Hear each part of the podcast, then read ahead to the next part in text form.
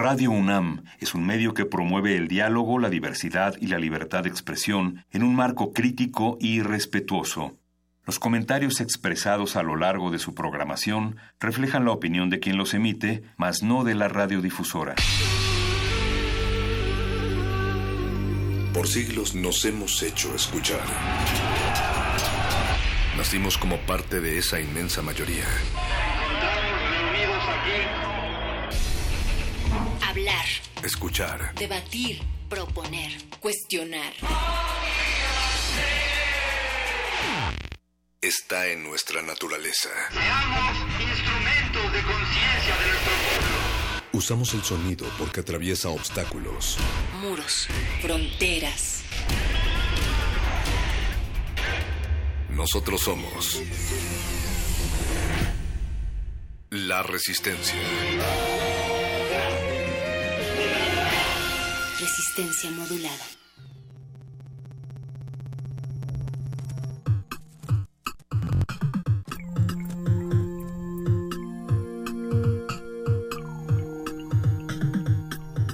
Primero suave barba agitada en el huerto sobre tiernos dientes de jóvenes mazorcas, luego se abre el estuche de la fecundidad que rompe sus velos de pálido papiro para que se desgrane la risa del maíz y de la resistencia sobre la tierra. Hombre maíz, grano moreno blanco rubio, derroche de sustento y de semilla.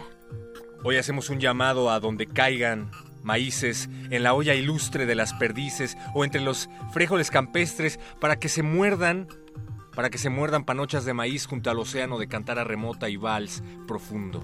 Hoy te estamos hablando a ti, hombre maíz, fecundo generoso, extensión de la tierra por tu savia.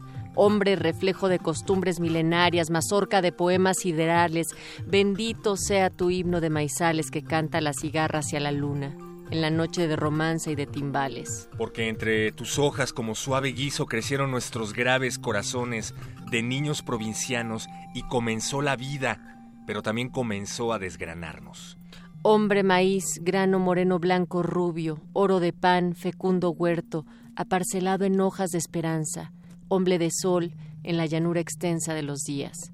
Dejen la historia de su mortaja y alaben con sus liras al grano en sus graneros y canten siempre al simple maíz de las cocinas, cual espumoso océano y como grano de maíz en las geografías de cada uno de sus corazones. Contemplado una mata, a cada lado de su caña robusta y amarilla penden sus tiernas hojas arqueadas por el ambiente juguetón mecidas. Natalia Luna, hablamos de un grano, hablamos de un país, pero hablamos también de América, de ese grano de maíz que se eleva hasta llenar tierras espaciosas de océanos, porque granos de maíz como geografías pues adelantan las lanzas verdes, ¿no? Lanzas que se cubren de oro y engalanan las alturas. Hoy, perro muchacho, resistencia, justo platicando con, con una amiga de La Paz, Bolivia, Catherine, ella decía que crecemos midiendo nuestros brazos y que cada persona puede hacer resistencia desde cada uno de sus platos porque nos une el maíz efectivamente en estas reflexiones de las similitudes con otros países de América Latina y volvía también a la consigna de que sin maíz no hay país. Parece una consigna trillada, parece una rima que puede perder que puede parecer que pierde sentido conforme se repite, pero no es así tiene una profundidad insondable casi casi. Y es que como decimos nos lleva a reflexionar sobre nuestra tierra nos lleva a reflexionar sobre el hecho de que somos ciudadanos de esa tierra y sobre las personas que opinan a través de Facebook en Resistencia Modulada, en Twitter arroba R Modulada, que ya somos demasiados en el mundo y que el transgénico es necesario y que ojalá pudiéramos comer pura comida local y enriquecida con la luz de sol y aves cantando, pero la realidad es otra, pues los invitamos a que escuchen estas reflexiones a lo largo de la semana. Así es, esto nos lo comenta Darío Islas a través de Facebook y nos comprometimos también con, con platicar sobre estos otros puntos de vista que tal vez pueden estar a favor de la siembra de transgénicos y por eso también les estamos preguntando a través de Twitter, perro, Resistencia, ¿qué opinas sobre la siembra de maíz transgénico? El 65% ha dicho que es terrible, que hay que detenerla, el 18% que no están lo suficientemente informados para opinar al respecto y 17% dicen que es necesario. Estas cifras se han ido modificando de manera pues radical porque teníamos en un principio casi mitad y mitad. Em, y, lo que habría que también pues aportar es ojalá que con los programas del día de ayer y el que tendremos mañana pues para ese 18% que no está tan informado le vaya dando un poco más de claridad o al menos referencias para en dónde buscar más información y poder tomar una postura tal vez o una, una opinión al tema que sepamos precisamente por qué puede ser algo completamente nocivo o por qué puede no serlo. Efectivamente, aquí en Resistencia estamos llevando a la mesa la reflexión que tiene que ver no únicamente con el transgénico, sino en general con la bioética, con la reflexión de nuestro papel en esta tierra, con la reflexión de nuestro papel en el mundo, pero a través del otro. Muchas veces sales a la calle caminando únicamente en ti, en lo que vas a hacer ese día, pero nunca debes olvidar que existimos gracias al otro. Ese sentido de la otredad es lo que te permite la existencia, no lo olvides. Ojalá pudiéramos ser como los tardígrados, los osos de agua, que sean organismos resistentes, que todos pudiéramos ser resistentes en condiciones extremófilas y que tuviéramos características únicas como poder sobrevivir en el vacío del espacio, o bien, perro muchacho, soportar presiones muy altas de casi 6.000, 6.000 metros de altura. La presión atmosférica en la superficie de la Tierra solamente es una. Entonces, si pudiéramos sobrevivir a 6.000, Tal vez podríamos también sobrevivir a temperaturas de menos 200 grados y hasta los 150 sobre ¿no? los grados Celsius y 200 grados debajo de esos grados Celsius y que tuviéramos también la capacidad de tener una deshidratación prolongada así como tardígrados. Yo quisiera ser un tardígrado. A mí con soportar la presión laboral o la presión académica me bastaría, pero sí, efectivamente, me gustaría, me gustaría bastante eso. Y sobre todo teniendo la conciencia de que no somos únicamente un virus que se devora a sí mismo y que devora al otro, ¿no? No, me gusta lo que dice Oscar Sánchez El Voice, quien está produciendo de manera ejecutiva esta noche la Resistance, que dice que si estamos acá en resistencia modulada es porque somos tardígrados. Espero que no sea por lo de lentos, porque también se refiere a eso su nombre, del cómo se mueven estos seres, pero eh, vamos lentos pero seguros. También está el señor Agustín Mulia en la operación, Alba Martínez en la continuidad.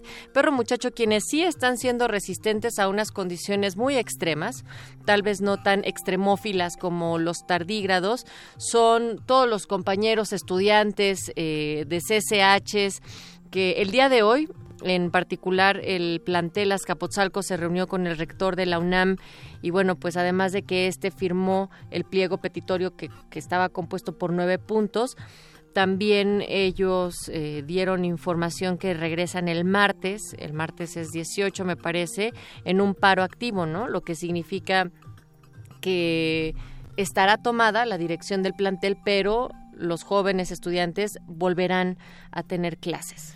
Eh, no vamos a enumerar los puntos que tiene ese pliego petitorio, los invitamos a que lo lean, está publicado y está abierto para todo el público, pero me gusta, me gusta la idea de que la conversación, el debate está empezando a apuntar hacia el pliego, hacia las reuniones que está teniendo el rector con los estudiantes y no con lo que tenía que ver, con lo que estábamos hablando la semana pasada. Sí, sí, o, sea, hay que decir y destacar, por ejemplo, que dentro de los puntos principales están la correcta asignación de docentes en cada asignatura, dar solución a los problemas de acoso y brindar seguridad a la comunidad universitaria. Y por supuesto que también se aseguró por ahí que se seguirá trabajando para combatir a los grupos porriles que están aquejando a los universitarios y esto fue parte de lo que sucedió el día de hoy en Rectoría. Queremos Queremos que ustedes también nos hablen al respecto. Vamos a estarle dando seguimiento a estas noticias desde luego a lo largo de la semana, a lo largo de las semanas y lo que lo que dure, que esperamos que sea poco, que esto encuentre pronta resolución, pero mientras tanto la resistencia es hoy. La resistencia es hoy, es mañana y será pasado mañana. Vamos a ceder dentro de unos momentos más estos micrófonos a los muerdelenguas que van a recapitular esta noche acerca de la comida de cada país que autores grabaron en libros. Platillos emblemáticos que la literatura está recordando en, en resistencia modulada. Y también es Noche de Resistor. Esta noche Alberto Candiani se va a sentar en unos momentos más a hablar acerca de los puentes entre el arte y la tecnología que proveen nuevos horizontes en la creación, pero la señora Berenjena va a platicar también con Citlali Hernández de la organización Serapaz, que forma parte del Frente por la Libertad de Expresión y la Protesta Social, justamente en este tenor, acerca de un estudio de opinión respecto a lo que los capitalinos piensan que la protesta es en la Ciudad de México. Además, la politóloga e integrante de Voto Informado Fabiola Franco nos va a compartir su análisis. Quédense porque Resistencia Modulada los acompaña hasta las 11 de la noche. Y también tenemos sorpresas, perro muchacho, porque si ustedes todavía saben que pueden marcar al 55 23 54 12 y de casualidad tienen ganas de asistir y de acudir a un encuentro, pues vamos a regalar para el partido de fútbol americano, perro. Vamos a regalar boletos para el partido de fútbol americano de este. Es ah, perdón, soccer, perdón, sí, corrección, es, cierto. fútbol soccer. ¿Por qué nos confundimos con Porque americano? ya que sea temporada de NFL, que por cierto ya- No. ya, está en, en aras. ¿eh? Es justo de Pumas versus Lobos de la UAP. Este encuentro será el 16, el 16 de septiembre al mediodía. Así es que si ustedes quieren ir a este torneo de apertura 2018 de Pumas contra Lobos de la UAP, nada más tienen que llamarnos al 55 23 54 12. Tenemos dos, dos boletos, dos dobles. Entonces, a quienes nos llamen y que contesten nuestra encuesta, ¿no, perro? A las personas que nos llamen al 55 23 54 12, que le den que le den follow al Twitter de Resistencia Modulada, estamos en Twitter como arroba R modulada y participen en la encuesta, nos tienen que asegurar que hayan participado en la encuesta de Resistencia Modulada. Se van a llevar un pase doble para el próximo domingo 16 de septiembre para el partido de los Pumas, para que vayan a apoyar a la universidad en pues en otra de las aristas que tiene, que es el deporte, ¿no? en el Estadio Olímpico, es donde obviamente se estará llevando a cabo. Y bueno, con esto nos vamos, no sin antes decirles que el pozole, así como lo hacía Damaso Pérez Prado, está bien sabroso. ¿Vas a comer pozole, Natalia? Vámonos. Resistencia modulada.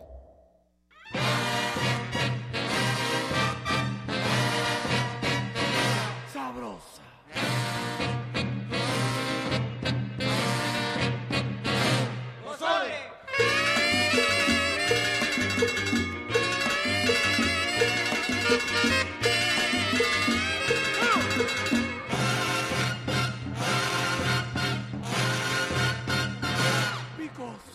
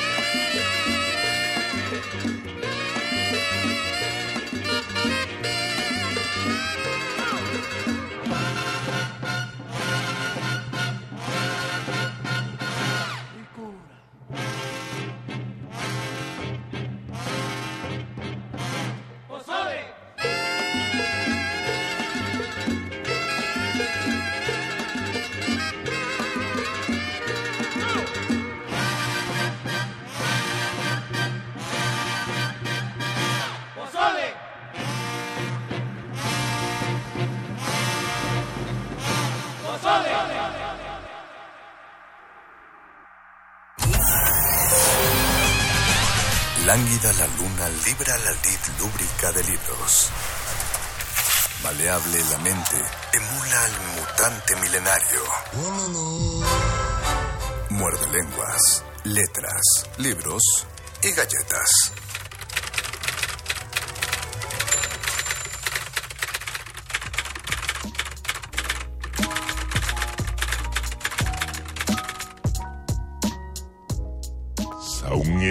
Muerde lenguas.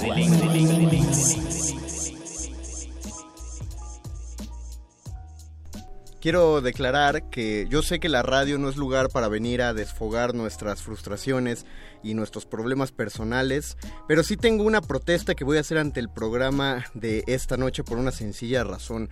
Desde lunes estuvimos hablando acerca, para montarnos al tema de que sin maíz no hay país, estuvimos hablando de garnachas en muerde lenguas. El problema es que yo hace nueve horas que no como y me niego a hablar acerca de comida y sobre todo comida tan sabrosa como las garnachas si, si tengo, si el estómago me está chillando. Metafísico estás entonces. Es, es que no como, como, como Rocinante. Nueve, Pero- nueve horas, muchísimo tiempo para por lo menos saborearte un par de garnachas y comer garnachas invisibles. Pero ya ves uno que anda del tingo al tango. Sin embargo. A mí me encantaría que nuestros muerdescuchas eh, nos mandaran fotos de sus garnachas Híjole. para que te antojen y para que salgas motivado y comerte unas buenas garnachas. ¿Cuánta, ¿Cuánta crueldad hay en tu corazón, Luisito? No, al contrario, es invitar al antojo. El asunto es que eh, no tenemos ahorita el WhatsApp aquí, ya veremos a... sí, pero lo pueden mandar por arroba R modulada en Twitter. Por favor. Eh, podrían comentarlo en Facebook, Resistencia Modulada, donde está por empezar el Facebook Live. Y el asunto es que eh, para, para, para menguar un tanto el hambre y este antojo, es que como lo prometimos el lunes, como les avisamos a todos nuestros fieles muerdescuchas, iba a haber gala este, este miércoles. Se, se expandió una alfombra roja, ya no digamos desde la calle de Adolfo Prieto, desde Xola, desde el Metrobús.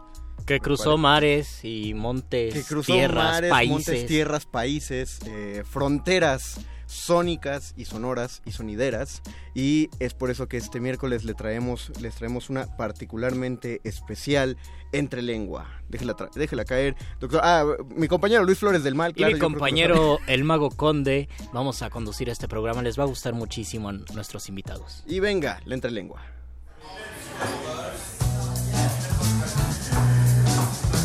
Conversaciones con páginas en blanco llenas de sonido.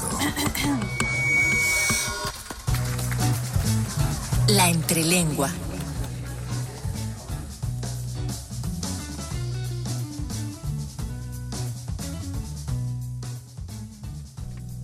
Estamos presentando para todos ustedes y, y pido a la producción que de una vez se pueden abrir así de golpe todos los micrófonos porque están en cabina con nosotros Alex Díaz, Rolly Ábalos, Anamaris Gil y Jonathan Rojas. Bienvenidos, bienvenidos. Hola, muy buenas noches. Qué, qué- qué be- qué belleza esa, ese coro, qué bueno que están aquí.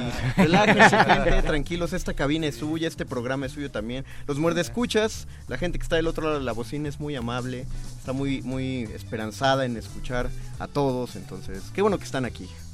Muchas gracias Mario Conde eh, por esta invitación y bueno, sobre todo eh, la emoción de tener en México y aquí en Radio Nam y sobre todo en Muerde Lenguas, nada más y nada menos que a estos tres excelentes repentistas que pues me gustaría que ellos también se presentaran, ¿no? Adelante, adelante, tienen, tienen el micro para usted. Sí, mi, mi nombre es Alex Díaz, repentista cubano, improvisador poético, un placer, un orgullo estar en México por primera vez, por primera vez presentar un espectáculo, presentar talleres, trabajar con nuestro proyecto y al lado mío se encuentra Rolly Ábalos. Exactamente, mi nombre es Rolly Ávalo, soy poeta repentista, neorrepentista, también corrector y editor. Y para mí es un placer, un honorazo estar en esta tierra y llenarme de impresiones nuevas. El honor siempre va a ser nuestro. Bueno, y por acá Ana Mari Gil, soy repentista cubana, eh, apenas empezando mi carrera y es un placer estar nuevamente acá en la Ciudad de México, es mi tercera vez, pero nunca deja de ser maravillosa la estancia. Ah, qué bueno que te toca la ciudad en, en momentos en que la estancia es maravillosa. Ustedes tres repentistas, pero ¿qué es un repentista? Para, para, quien, para los escuchas que Para allá los afuera escuchas que dicen no estén informados. Un repentista es en Cuba lo que llamamos un improvisador poético. El, el hombre que se dedica a hacer improvisación poética. Tiene equivalentes en toda Latinoamérica, por ejemplo, en Argentina son los payadores, También están los cantores de Mejorana en Panamá, en Venezuela igual los cantores de Galerada, en México están los guapangueros, en fin, los del son huasteco. Tenemos muchas equivalencias. Y, a- y, tiene, y son improvisaciones que se ciñen a estructuras poéticas. Exactamente, estructuras fijas. En, en Cuba, por ejemplo, se improvisa décima, la estructura cerrada de la décima espinela.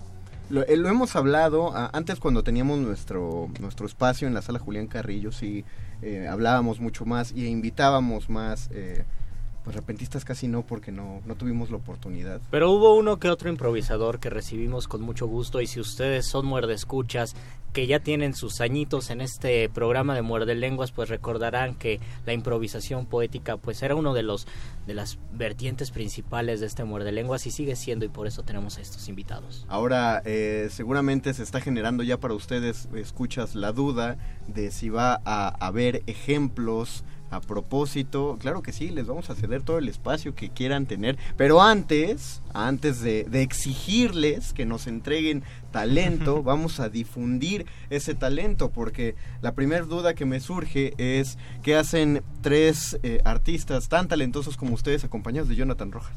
No, no es cierto. lo, lo digo porque ya nos conocemos, Jonathan y yo. ¿eh? Porque No ya estamos cotorreando. lo que sigue crean- es que les van a decir que escojan bien a sus amistades. no, no, no crean que así tratamos a todos los invitados. No, No, cuenten. Yo- Jonathan Rojas fue un amigo que nos encontramos un día en La Habana y que decidimos adoptar en nuestro proyecto. Fíjate que no eres el primero que cuenta la anécdota así. Casi Siempre pasa igual, ¿no? Jonathan Rojas es un artista que me encontré. en- yo me lo encontré arriba de mi casa. Literal. adoptado. Exacto, y lo adoptamos. Realmente. sí. Realmente tienes mucha hijo. familia, tienes mucha familia, Soy adoptable. Pues sí, pues sí, lo adoptamos un día y se encantó con lo que hacemos, con la improvisación poética, con la décima, con la oralidad. Ya viene de la narración oral, aparte de la música. Y empezamos a hacer un poco de combinaciones, un poco de trabajo juntos en La Habana. Y empezamos a gestar esto que, que por, por suerte ya se está proyectando acá en México, la gira. Estuvimos en Morelia hace una semana, ahora estamos en Ciudad de México haciendo talleres y espectáculos, como ya comentaba. Jonathan, ¿puedes hablar un poco de, la- de, de dónde vamos a estar en los próximos días? No, sí, claro, por supuesto. eh, el- el Puedo, día de- pero no lo hablan. Sí. Sí, sí, sí. El día de mañana, este, a las 12 del día, tenemos una, una función en la Escuela del Rock a la Palabra. Es, eh, esto está en Avenida de la Paz, allá frente al Parque de la Bombilla. Es una escuela que dirige el maestro Guillermo Briseño. eh, y esto va a ser como un cierre de, de un taller que estuvieron dando eh, Alex y Rolly, eh, justamente de improvisación poética. Ese taller duró tres días, fue en la Escuela del Rock a la Palabra y pues, los alumnos están fascinados. eh, y estamos invitando a todo aquel que quiera asistir eh, a las 12 del día en el Parque de la Bombilla el día de mañana. A las 12 del día en el. Parque de la Bombilla. Eso es mañana. Y el viernes por la noche, eh, a las 8 de la noche, en Tecuicanime, es una peña que se encuentra en la colonia Roma, la calle de Tonalá, número 99. Entre, Entre- Guanajuato y Chihuahua. Mira, se lo aprendieron muy bien. Entre Sí, Guanajuato y Chihuahua. ¿A cuántas entrevistas han ido el día de hoy? y tenemos otra el viernes también en la mañana en el Imer. Sí, sí, sí puedo hacer el, el- el anuncio. Esa es a las 12 en el Imer. Eh, ¿La entrevista o el...? la entrevista. Ah, ok. No, Porque el- el evento Por- es a las 8 de la noche en la de la noche. colonia Roma. Así es, Es un viernes. evento de improvisación. Y claro, ese es el, el espectáculo cuarto de mala música que justamente eh, incluye improvisación poética, música y performance, eh, teatro, algo escénico. Mm, Saben perfectamente bien en las cosas que andamos metidos de narración escénica musical y entonces estos chicos que son tan narradores, tan escénicos y tan musicales, porque la poesía para mí es eso, eh, una narración escénica musical esponjada, pues entonces estoy yo muy contento, muy feliz de compartir escenario con ellos y también con Ana Maris Gil, que es, va a mi parecer una excelente repentista. Ahora, ten- eh, en el Facebook Live, en Facebook Resistencia Modulada, digo, hay unos que están fuera de cuadro, en algún momento giraremos la computadora. Ah, Ah, ¿estamos en vivo? de-. Entonces estamos en vivo, Ah, ya hace un ya, rato, ya, ya. Jonathan, o sea, deja de meterte el dedo en la nariz. hay, y hay gente que les manda saludos, Roberto Antonio Dueñas Domínguez les manda Mira. saludos también, y Lucho Sánchez, Alfredo Martínez, obviamente ustedes no los conocen, nosotros tampoco, son nuestros muertos. Saludos a todos, Saludos para todos Saludos, ellos. saludos. Perdón, No, no, perdón, adelante, Conde. me estaba pensando en, en los espectáculos que darán en México, cómo se conocieron en Cuba. ¿Hay una diferencia de recepción entre el público cubano y el público mexicano? El cubano naturalmente pienso que tiene más cercanía y familiaridad con el repentismo, con la décima, y cómo es esta diferencia. Claro, ¿qué pasa? Que lo que hacemos en Cuba ya lo conocen, o sea, ya saben más más o menos de qué va lo que vamos a presentar. Entonces, acá causa más expectativa porque en primera eh, conocen muy poco de lo que vamos a presentar y es, es innovador. Entonces, esa es la diferencia eh, que hay, que allá conocen todo lo que vamos, bueno, el espectáculo es innovador también, pero desde algunos puntos de vista de a lo mejor en lo que se improvise, el contenido de lo que se improvise, pero es más conocido eh, por ellos y entonces acá es muy innovador, no conocen prácticamente nada de lo que hacemos, es totalmente nuevo. Eh, ya, ya estoy, yo creo que ya, ya son ocho y media, entonces antes de, de continuar con todo eso, yo ya tengo una duda todavía que vi aquí del, del show, pero ¿qué les parece, no sé cuántos le entran al quite, qué les parece un par de pies forzados para... ¿Cómo no? ¿Cómo no? Sí, ok. Estamos aquí. Pa- para explicarle a la gente que tú, Jonathan... Para ir soltando la lengua, ¿no? ¿Le vas a entrar tú, Jonathan?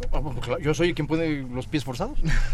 Yo creo, No, no es cierto, Lo lo malo es que- nosotros. Ah, No, sí, la- sí, porque a mí me huelen mal los pies No, ves, forzados.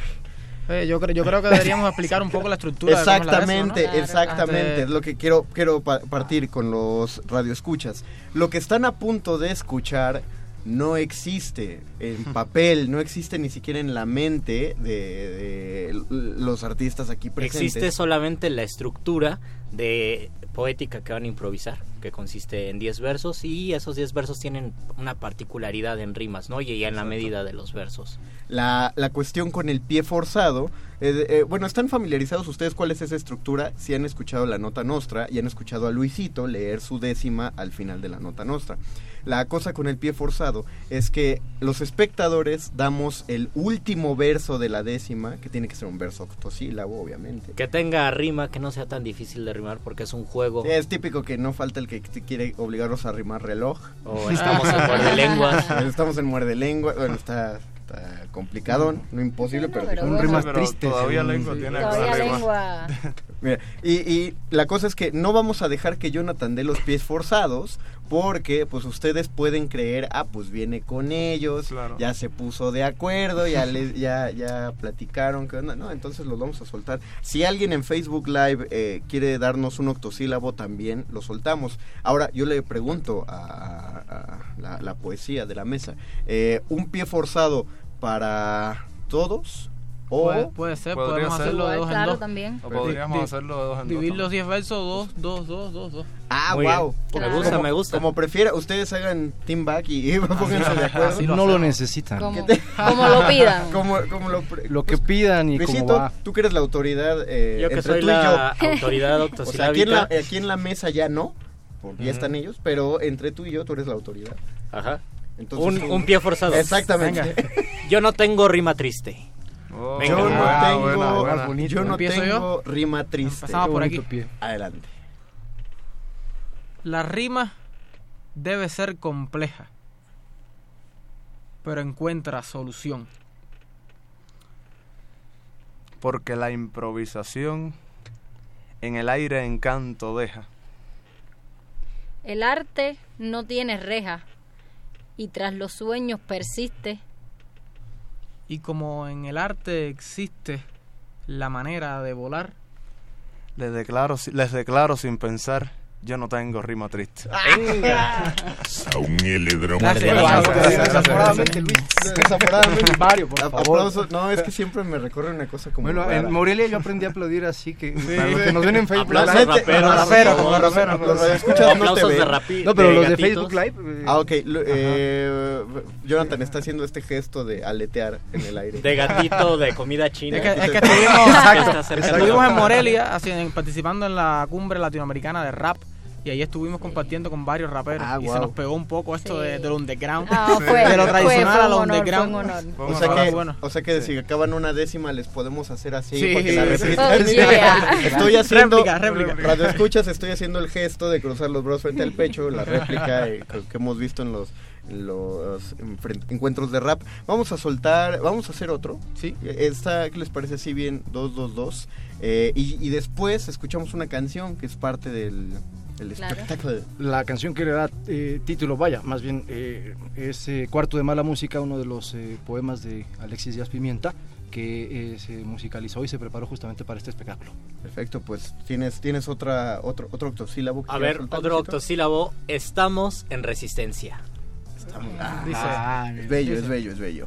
Empieza cuando, Ana. Cuando prefieran. En este espacio radial, la rima se extiende y grita. Y este programa me invita a hacer un canto nupcial.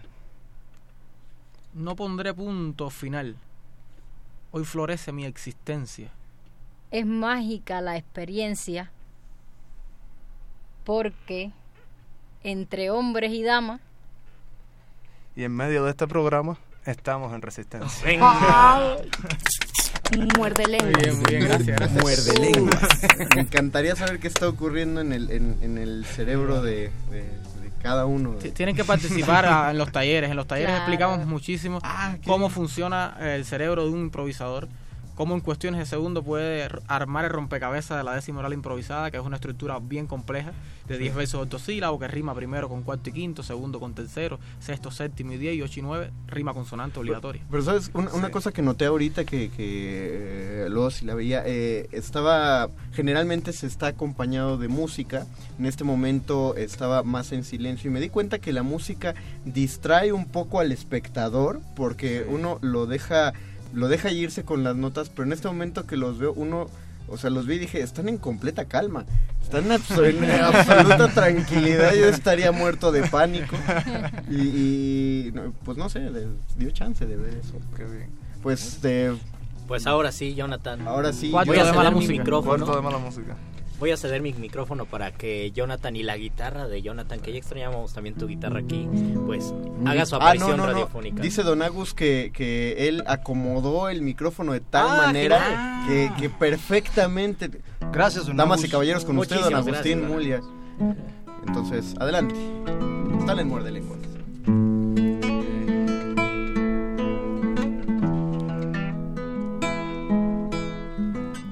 Este cuarto está lleno de ruidos indeseables y perfectos.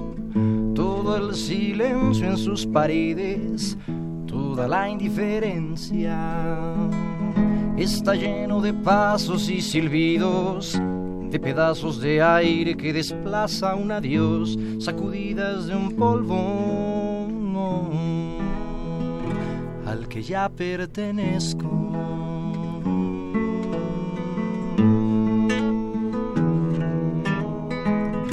Más allá de su espacio está su música, gris y mojada como pan de nadie. Medusa acústica. Sus voces trepan las paredes, se cuelgan de las lámparas, me acorralan, me invaden goznes, mamparas, grifos, escalones, muebles, piedras, raíces del cuarto mandándome a callar, engordando de mí, volviéndome otra voz de su memoria. Lo siento girarlo, oigo sangrar a gritos. La madera enfermiza suelta todo su odio. Fotos anónimas, telarañas crujientes. Largo escándalo, más allá de sí misma. ¿Cómo escapar a esta música atroz? Este cáñamo apretando mis palabras. ¿A quién robar un toque de nudillos? Un módico saludo. Por sus endijas no entra luz, sino tiempo. No entra aire, sino gorjeos cíclicos, imitaciones de las voces del cuarto. Y caen sobre mi cáscara, sobre mis vidrios interiores, contra mi voz residual, única y débil. Sálvense ustedes, no crucen el umbral. Hay todo un laberinto y más allá mi voz, y más allá la puerta. Siempre la puerta, con forma de palabra feliz, de gesto amable. Aquí duermen dos ruidos de todos los tiempos. Yelmos y palomas, escafandras y lotos. Semíes y poetas, sálvense del rumor universal.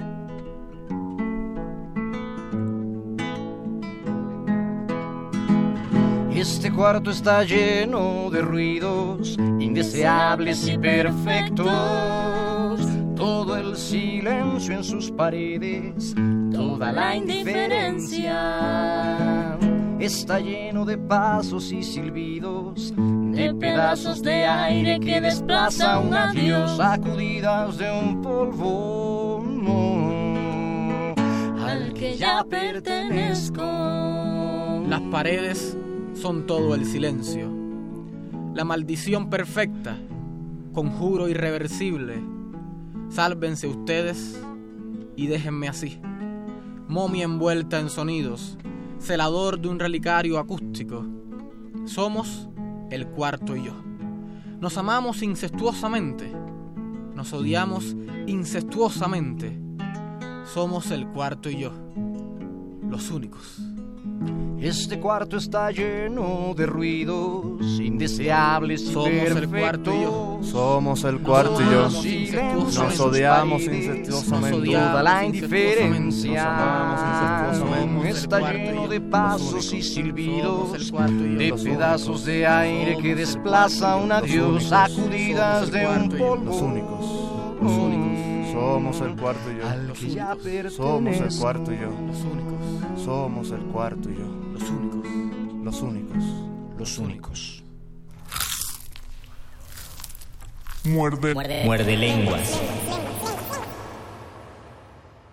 Eso que se escucha y que se parece mucho al silencio es en realidad todo un aplauso radiofónico que está sonando allá afuera. Podemos Eh, sentir los aplausos radiofónicos, todas las personas que en este momento aplauden del otro lado de la bocina, aquí se siente. Sie- Siempre, siempre hay una cosa como muy, bueno, eso ya va para fuera del aire, pero siempre hay una cosa como muy nostálgica contigo y tu música, Jonathan. Ay, mi amor. Ay, Eh, ay, ya, no. fuera Ya te aquí no, extrañábamos, aquí no, Jonathan. aquí no, Jonathan. Para recordarle, antes de continuar con, con- con más y, ab- y abusar del tiempo de nuestros invitados y, y que no dejarlos ir y, y que continúen aquí, eh, les recordamos viernes 14 de septiembre, o sea, este viernes 9 de la noche en el foro que se llama eh, Tecuic- Tecuicamine. Tecuica, Tecuicamine. Tecuicamine. Lo que pasa es que la A es una guitarra. ¿no? Nime. Y no se ve. Tecuicanime. Ah, exactamente. Ah, Tecuicanime. perdón. Tecuicanime en Tonalá 99, entre Chihuahua y Guanajuato, en la colonia Roma, en la Ciudad de México. 9 de la noche. Lleguen antes. A las 8. Lleguen a las 8. Lleguen a las 8. Ah, qué bien. Porque además este va a ser una actividad muy muy interesante, tipo casi tertulia, donde eh, con el, el costo de- del donativo, que son 200 pesos, eh, tienen además eh, derecho a beber vino o tequila, el que quieran, es un, y, este- y comer algo que les ofrecen a la mitad del espectáculo. Es, es- es una especie de foro cafetería. Es una o- peña, es una Ah, peña ok, ok. Ah, milenaria, claro, tiene como habías 40 años que, que se fundó y ahí se han presentado muchos de los eh, peñeros. ¿no? Entonces fue nuestro empeño tocar en este lugar y bueno, el viernes 14. Toda- Todavía se ríen porque se nota que te conocen poco. Todavía, No, no se es ríe. cierto. Por eso, por eso aprovecho. Eh, y sí, entonces va, eh, va a haber sorpresas también, entonces vale la pena que lleguen desde tempranito para que cuando empiece aprovechen todo, el espectáculo completo, eh, un par de invitadas, eh, que son tres invitadas en realidad, Ujú. y bueno, cosas que ya... ya Ah, se son, son, son sorpresas. o sea, Todo son- es sorpresa. Ah, sí, qué claro. bien, perfecto. Eh, eh, lo, ya, ya hay un radio escucha. Alfredo Martínez nos envió un, un, este, Un pie forzado. Un, un pie forzado, un octosílabo. Eh, ¿Cómo les gustaría que ocurriera en este momento? Eh, bueno, vamos a seguirlo haciendo 2-2-2. ¿le- Y ¿Les parece? participamos todos, ¿no? Sí, sí, Entonces, claro. sí, perfecto. Eh, y el octosílabo que envía es la fuerza de la palabra. Venga. ¿Cómo se llama? Se llama Alfredo Martínez. Danger. Danger. Eh, Es Danger. Es Danger. Ah, Hola, Danger. Ah, Wow. lo- lo cono- oh, De. Lo claro. Bueno, no, no es de Morelia, pero... pero por Lo allá lo conocimos en. Morelia. Además Ah. lo acabo, Oh. lo acabo de ver en el metro cuando venía. No lo vi en el metro, sino en las televisiones del metro estaba pas- Ah, estaban que pasando le hubieras su, dicho que su viniera. videoclip. Mira, ahí está. ahí Oh, viene. Danger. Le, le lo hubiera hablado a la televisión. La fuerza de la palabra es el pie forzado. Que La empieza pie- Rolly ahora que no ha empezado. La fuerza de la palabra. Eh, esto, esto les recordamos, es absolutamente improvisado, es poesía bien medida y bien rimada que en este momento no existe hasta que le empecemos a escuchar. Adelante. Danger quiere que improvise y responda a un pie forzado. Este verso improvisado verá cómo se analice. Yo creo en lo que me dice para que un sueño se abra. Y yo digo abracadabra, ábrete sésamo, idioma, para poner punto y coma, la magia de la palabra. Venga. Muerde lenguas. Ay, perdón, puse mi dedo en la Y cámara. esa estaba, esa estaba difícil porque palabra difícil. no hay tantas, ¿no? Me, me gustó. ¿Una Cabra. más? Sí, eh, pues pregunta, no, a mí no me digas. ahí. O Una, una décima más. Lo bueno es que él ¿cómo manda, no? ¿no? Sí. Una décima más, ¿sí? ¿Se puede? Sí, Antes de irnos. Antes de, del pie forzado, todavía no, no. nada más recordar lo que leyeron y lo que cantaste de quién es la letra. Son textos, son textos de Alexis Díaz Pimienta. Este libro que, que enseñamos, que lo pueden mostrar por allá, Claro que es sí. el libro que le da título al espectáculo, Cuarto de Mala Música. Cuarto de Un Mala libro que tendremos a la venta también en el espectáculo. En el espectáculo. Sí, y, y es un, son textos, los espectáculos que trabajamos en nuestro proyecto, que se llama Rolex, el proyecto, casi todos son con textos de Alexis Díaz Pimienta, de varios de sus libros, varios de sus poemarios. Ok. Y en este caso es igual, estos textos que, que acaban de escuchar son de Alexis Díaz Pimienta también. Para, eh, ahorita que hablaste del proyecto, es justo la pregunta que tenía aquí. Eh, eh, el hashtag que están utilizando para, para promocionar es hashtag Rolex México 2018. Sí, sí. Obviamente sin acento México, eh, doble L al momento de decir Rolex, hashtag Rolex México 2018. Cualquier cosa que vayan a tuitear, que vayan a postear en su Facebook, en su Twitter. X mayúscula también, M mayúscula también. Ah, Eh, pero sí, Rolex, o aparece, no, no sé si. No, sí, sí, sí. Ajá. R mayúscula, X y M mayúscula, todas ellas. Eh, si, si van, vayan mañana, por favor. eh, y también vayan el miércoles, si van. ¿A dónde, tomen- perdón? Pues a, no que mañana iba a estar en el... Mañana jueves a las 12 y el viernes. Por eso vayan mañana y el viernes. ¿O qué Ah, dije? miércoles. dije miércoles. Pero vamos, a donde nos invites, vamos. Aquí a la radio, digo, hoy es miércoles, entonces aquí. Ah, qué bueno próximo que- miércoles. No, no. Regresamos, chicos. El próximo miércoles. Quieran, Chin, ustedes se van el por supuesto. 17. Ah, pero lo atrasamos un poco. y Ah, no bueno. No, bueno, lo que, lo que sí, después eh, avisaremos de la, eh, la fiesta de despedida que tendrán estos muchachos el día 16. Ah. Eso va a ser en la Roma, en un bar también ahí, eh, y que hemos mantenido oculto porque... eh, Porque si no se va a llenar y- Imagínense. No, de todas maneras se va a llenar. Pero bueno, ustedes están invitados y podrán invitar a, a- a algunos muerdescuchas. Ah. Eh, eso es el domingo 16. Pero bueno, podrán ir el viernes y ganarse también algunos pases, cortesías y demás. ¿no? Bueno, lo que realmente quise decir es que vayan y suban sus fotos a Instagram, eh, háganle hashtag a, a todo eso para que para que se conozca más. ¿Qué, le, qué sigue con la gira? ¿Qué, qué más qué más van a...? O sea, fueron a Morelia, ahora vinieron acá, se Sí. regresan a, a- Ya a el Cuba. 17 nos regresamos a 17. Cuba y seguimos nuestro trabajo en Ciudad de La Habana, en Cuba, en Mayabeque. Eh, estamos preparando varios espectáculos, sobre todo un espectáculo dedicado a los 500 años. El año próximo se celebran 500 años de la ciudad de La Habana, de la villa. Y entonces estamos preparando ahora mismo un espectáculo igual teatral, poético, musical, donde el repentismo y el neo-repentismo, que es lo que defendemos en el proyecto, son el eje fundamental. Sería bueno que nos hablaras, ¿no? De, del neorrepentismo. Sí, sí, sí. Queremos saber qué es el, El neo. Sí, ¿y ¿cuál, cuál es la... eh, qué, qué- qué- qué implica este movimiento, justamente, que le aplique Bueno, el neo?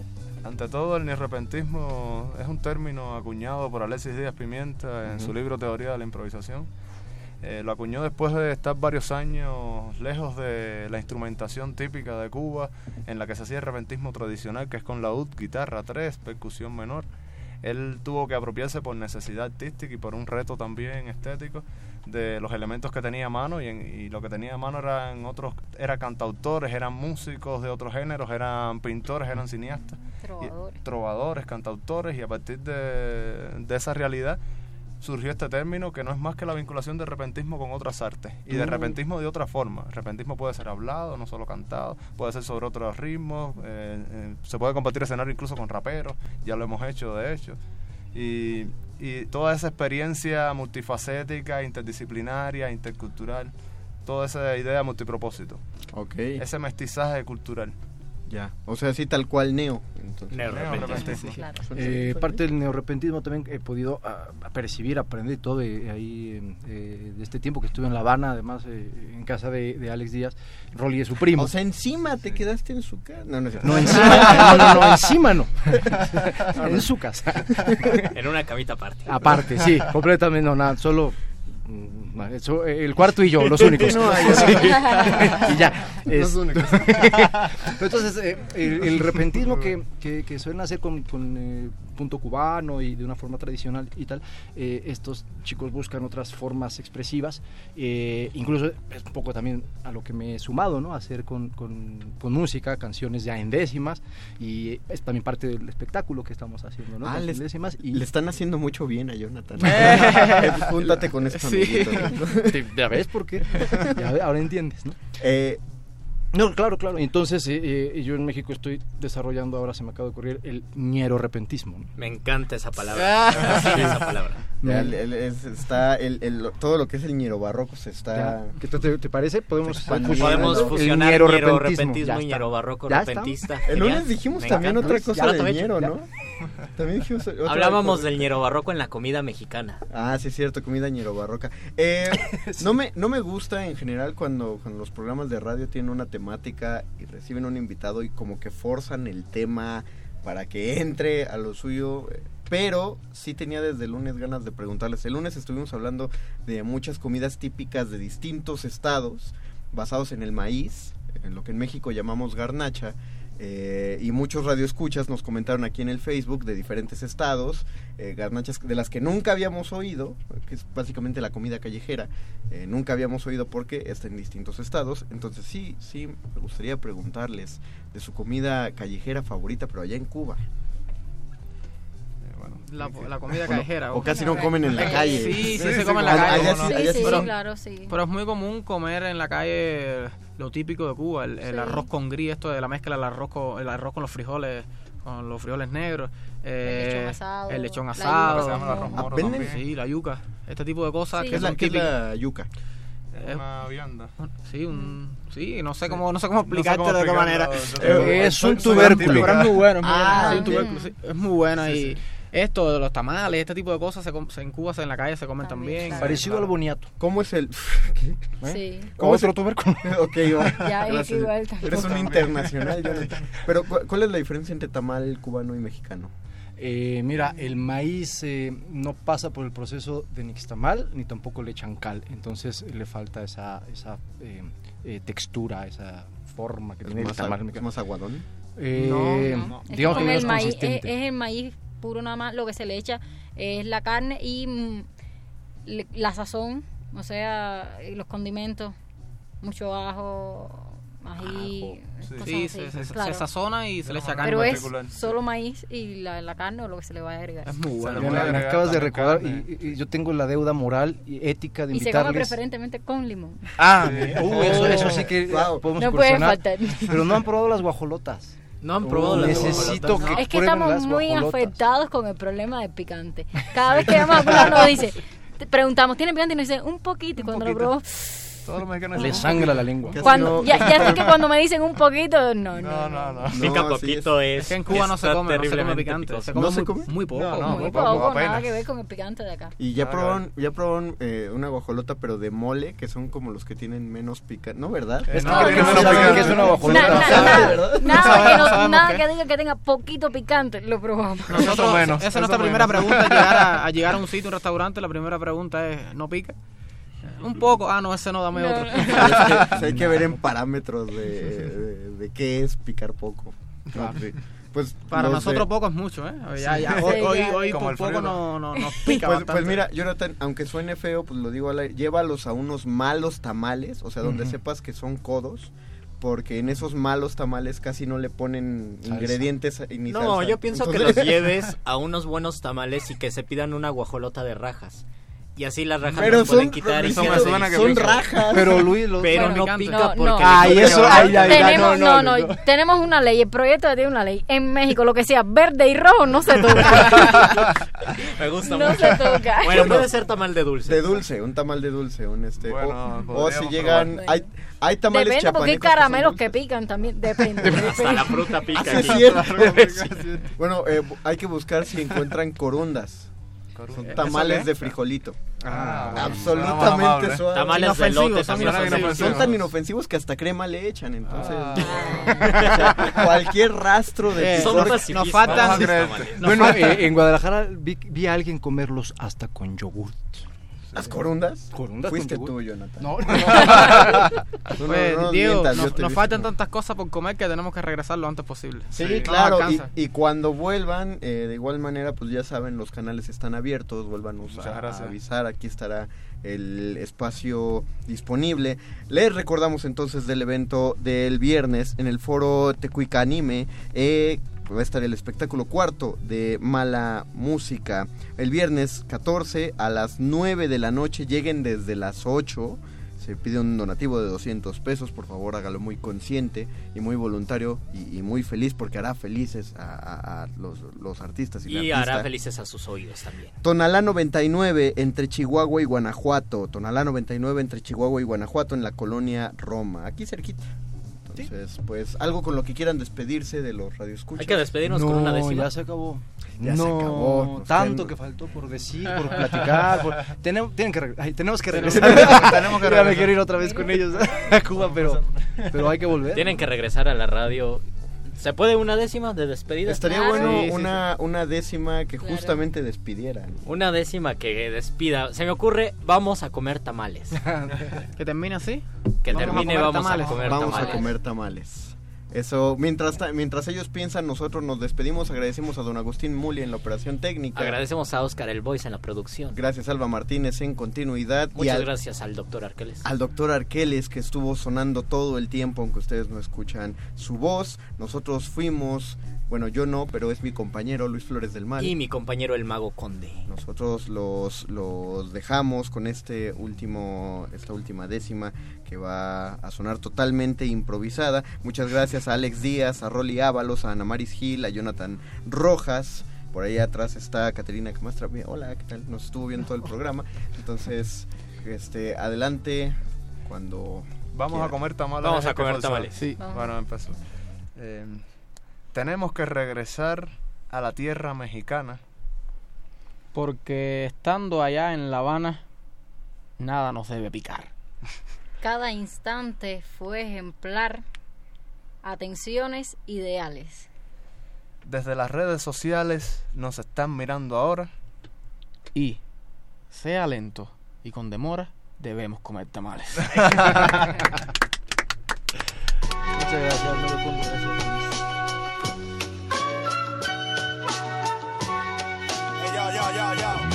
Muerde lenguas. Toda la semana comienzo pasta y arroz, llegó el día del chuletón. Rojito, jugoso, sabroso por dentro, acompañado de papa frita, mucha papa frita, Coca-Cola fresquita, mami qué rico. Bolsas de Doritos, cheto, riqueto, si un gordo cateto, pucher y pringa. Pero me encanta la más, atún de barbate. Prefiero de Marruecos que de Suiza el chocolate.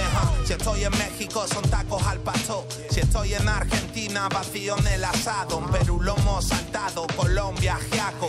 Chile humitas de latita del Moise. 110 kilos, invítame a comer arruino. Dame pato enrollado en tortitas del chino. En Manhattan hamburguesas en la peña del Betty. Aunque rime que le den, yo no quiero pagueti. Hoy es día de chuletón. Chequea mi figura. Dice mi parienta que parezco una escultura. El resto de la gente que estoy gordo como Buda. Pero yo sigo comiendo lo que piensen, me la suda, todo está bien. Pon más aceite en la sartén que les den. Sube tus michelines a Instagram, tengo un plan. La cola fuera como chinchan, chicharrón en el pan y manteca colorada. Ah, después del postre yo no tomo café. Empecé a comer a las 3 y acabé a las 4 y 20. Más humo que un barco de vapor a contracorriente. La voy a legalizar cuando me haga presidente. Verde o marrón, amor a cartón. Directo al pulmón, vuela tu imaginación. Ah, me sienta bien cuando hay que hacer la digestión. Dije que no tomo café, pero si un copazo ginebra. Los locutores del muerde lenguas se quieren deslocutor y muerde lenguarizar. El que los deslocutor y muerde lenguarice, buen deslocutor y muerde lenguarizador será.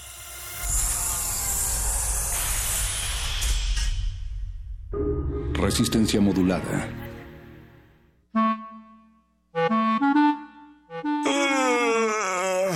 Sábado en la mañana.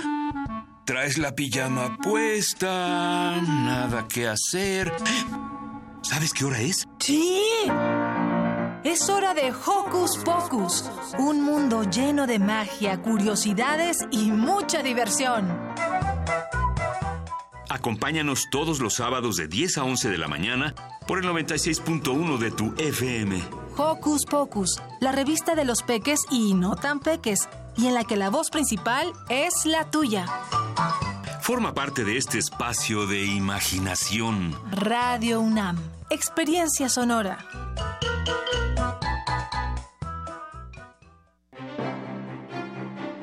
Nacional de Arte exhibe la muestra Gliptoteca de la Piedra al Barro, escultura mexicana siglos XIX y XX, que reúne más de 70 esculturas en yeso, mármol, bronce, terracota, barro, piedra y madera, además de trabajos sobre papel en la escultura como dibujos, litografías y grabados. La exposición Gliptoteca de la Piedra al Barro, escultura mexicana siglos XIX y XX, se puede visitar en el Museo Nacional de Arte, calle Tacuba número 8, Centro Histórico de la Ciudad de México.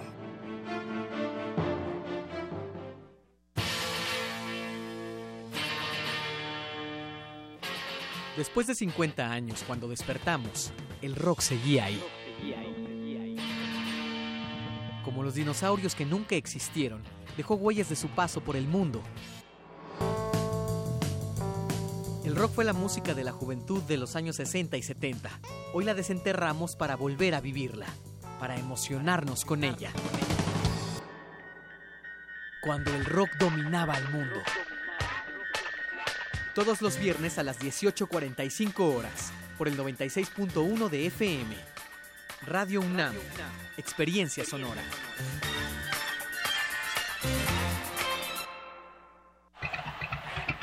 Mm, nada como caminar por las calles y percibir la otra ciudad. Esa alternativa escondida entre el bullicio y el asfalto. Se parte de Escaparate 961. La revista cultural que te ofrece las otras opciones. Viernes a las 15:15 por el 96.1 de FM. Radio UNAM, Experiencia Sonora.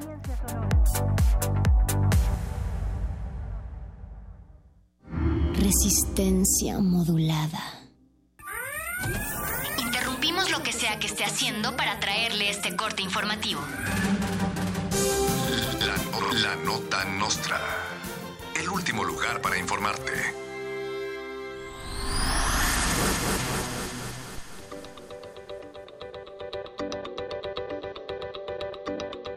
La compañía Apple lanza con bombo y platillo el nuevo Conchiphone. El iPhone diseñado especialmente para el usuario chilango. El nuevo e innovador dispositivo tiene cámara, como el iPhone anterior. Tiene cargador, como el iPhone anterior. Sirve para meterte a Facebook, a Instagram y a WhatsApp, como el iPhone anterior. Y a veces también funciona para hablar por teléfono, pero este tendrá una carcasa de concha comestible. El concha iPhone costará aproximadamente 20 mil pesos, o sea, muchos billetes de Don Benito Juárez. Se venden por separado, come frutas y verduras. Mamá de porro que lanzó bombas Molotov y golpeó a estudiantes en la UNAM rompe el silencio. La mamá de uno de los porros dijo que su hijo está pendejo, pero que no es para tanto, y afirma que su detención fue una exageración. Doña Porra declaró, mi hijo no es porro, podrá ser agresivo, provocador, violento, porro, pero nunca una estrella de porno. Enrique Peña Nieto, el aún presidente de México, contrata a porros expulsados para lanzar cohetes el día del grito. Peña Nieto dijo que quiere dar su último grito en el Zócalo a lo grande, por lo que decidió llamar a un grupo de verdaderos expertos. El presidente pidió a los porros que echen cohetes suavecito para no despertar a los vecinos y de paso les pidió que se encarguen de la seguridad del evento. Hay talento, nada más falta apoyarlo. Karime Macías, esposa del ex gobernador Javier Duarte, condena enérgicamente el robo de Rosario Robles desde Londres. Karime dijo que los desvíos millonarios y las triangulaciones de dinero hechos en Sol y Sedatu durante la gestión de Robles son inaceptables y exigió que sea llevada ante la justicia.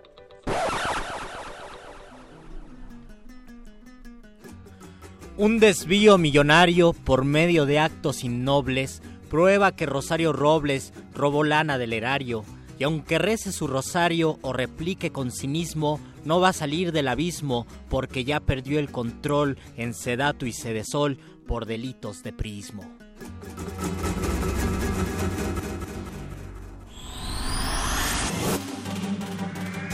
Estas fueron las últimas noticias que debiste recibir. Puedes continuar con tus actividades cotidianas. La no- nota, nota nostra. La nota nostra.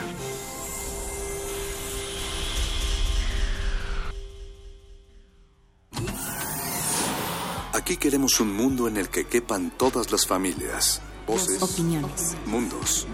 Veo un México de comunidades indígenas. Nos protegemos en muros de cristal para evitar la vigilancia. Si no podemos bailar, entonces no es nuestra resistencia. El modernísimo. Todo es arte. Todo es política.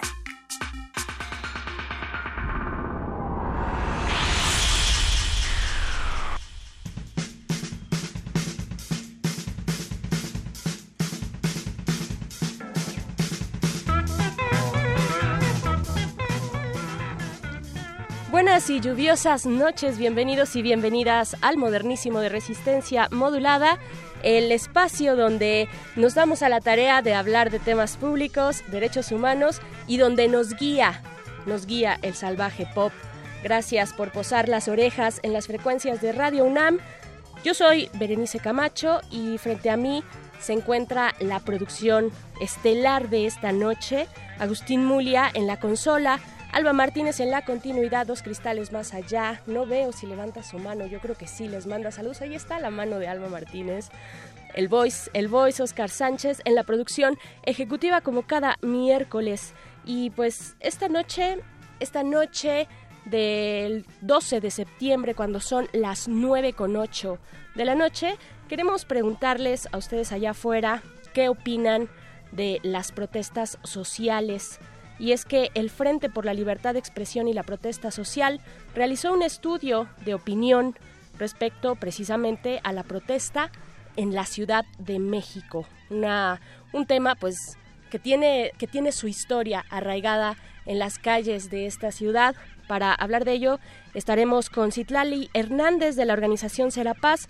Nos contará de los resultados de esta encuesta y pues en general de la importancia de la protesta para la Ciudad de México. Eh, además, además platicaremos con Fabiola Franco, ella es politóloga e integrante de Voto Informado, acerca de algunos de los temas eh, pues relevantes que han surgido tanto en Cámara de Diputados como de senadores, es decir, en la nueva legislatura ya instaurada desde el primero de septiembre, que, parece que va a la velocidad de la luz. Muchas cosas han salido, parece que ya llevan un mes y no solamente 10 días, 12 días. Eh, pues legislando o en sus eh, actividades legislativas.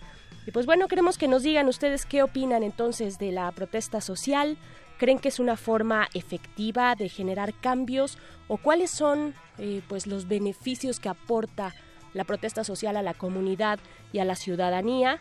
Arroba Remodulada en Twitter y en Facebook nos encuentran como Resistencia Modulada. Des, denos like, favenos, síganos sobre todo y escuchen Resistencia Modulada. Vamos con música. Esto corre a cargo de Public Image Limited. La canción, la canción no es una canción de amor. This is not a love song. Regresamos aquí a Resistencia. El modernísimo.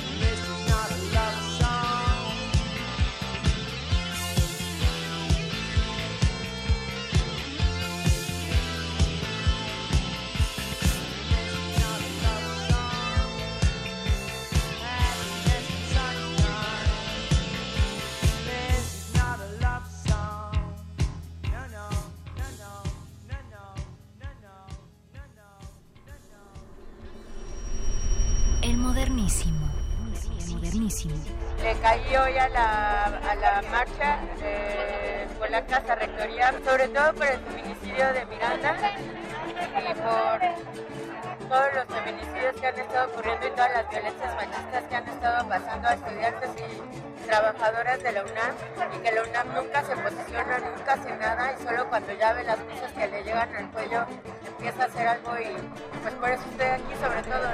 El modernísimo. Modernísimo.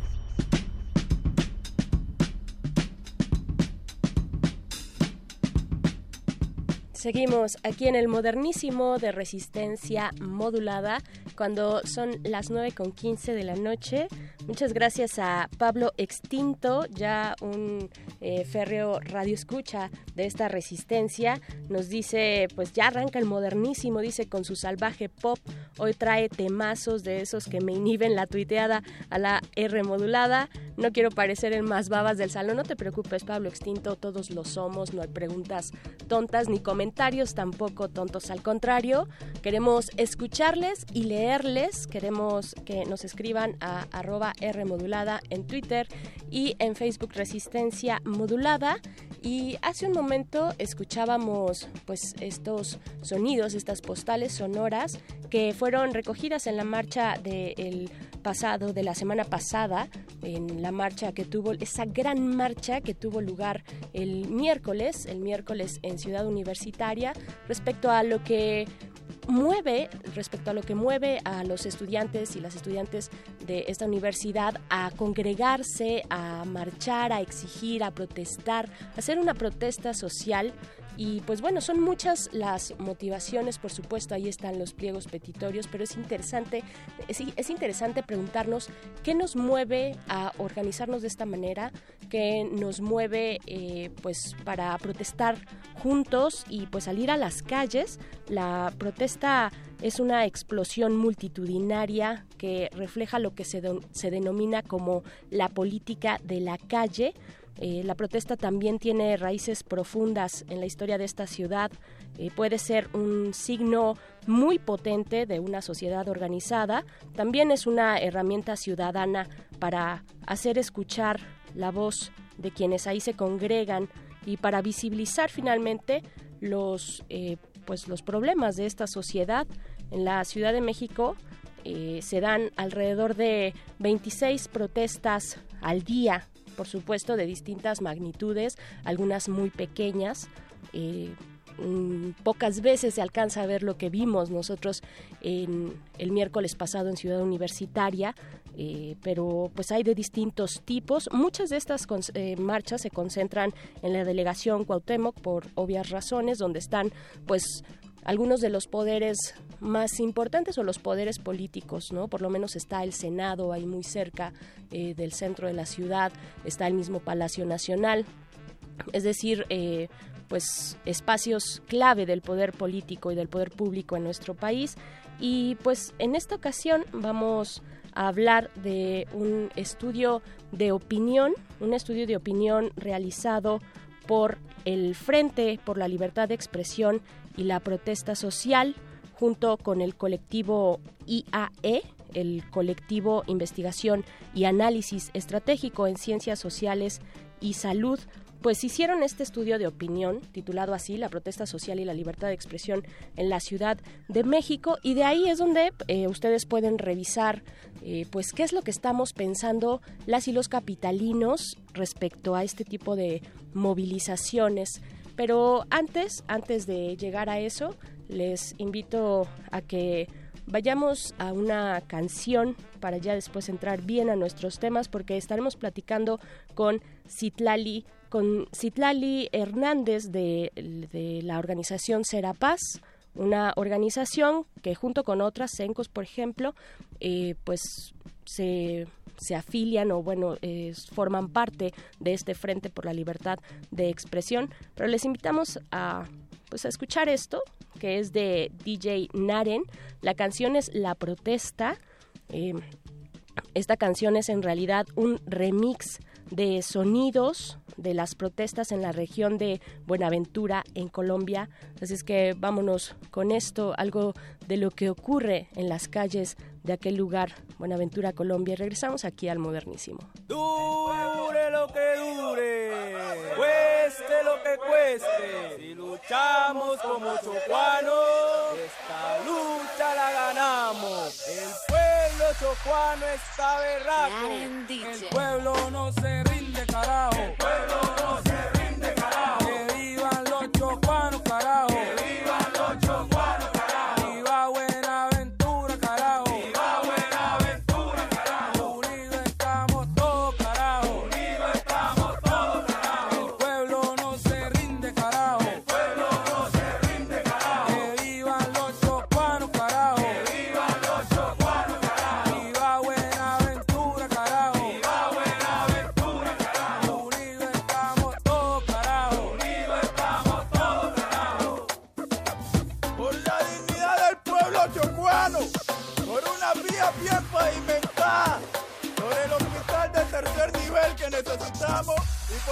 inversión social. Ya nos cansamos del abandono estatal.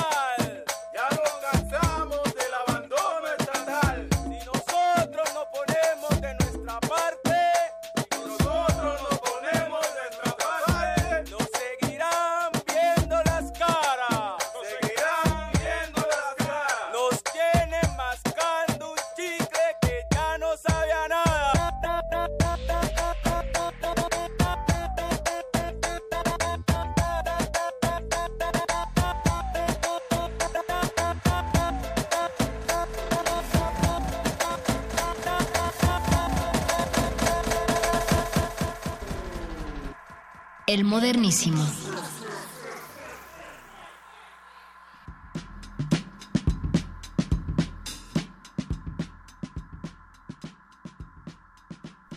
Cuando son las 9 con 21 de la noche, regresamos aquí al Modernísimo para hablar de lo que ya les comentaba, la protesta social en la Ciudad de México, pues se realizó eh, a través del Frente por la Libertad de Expresión y la Protesta Social, junto con el colectivo IAE, pues este estudio de opinión pública, protesta social y libertad de expresión en la Ciudad de México. Para hablar al respecto, nos acompaña en la línea Citlali Hernández, ella es integrante de Serapaz, una de las organizaciones que conforman este frente. Hola, Citlali. Lali, ¿cómo estás? Te saluda Berenice.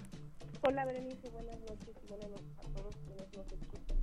Muy buenas noches. Vamos a pedirte si puedes levantar un poquito la voz. Creo que ya eh, por ahí eh, suenas bien. Muchas gracias, Itlali, pues por compartir con nosotros este estudio, este estudio de opinión eh, respecto a la movilización y a la protesta social.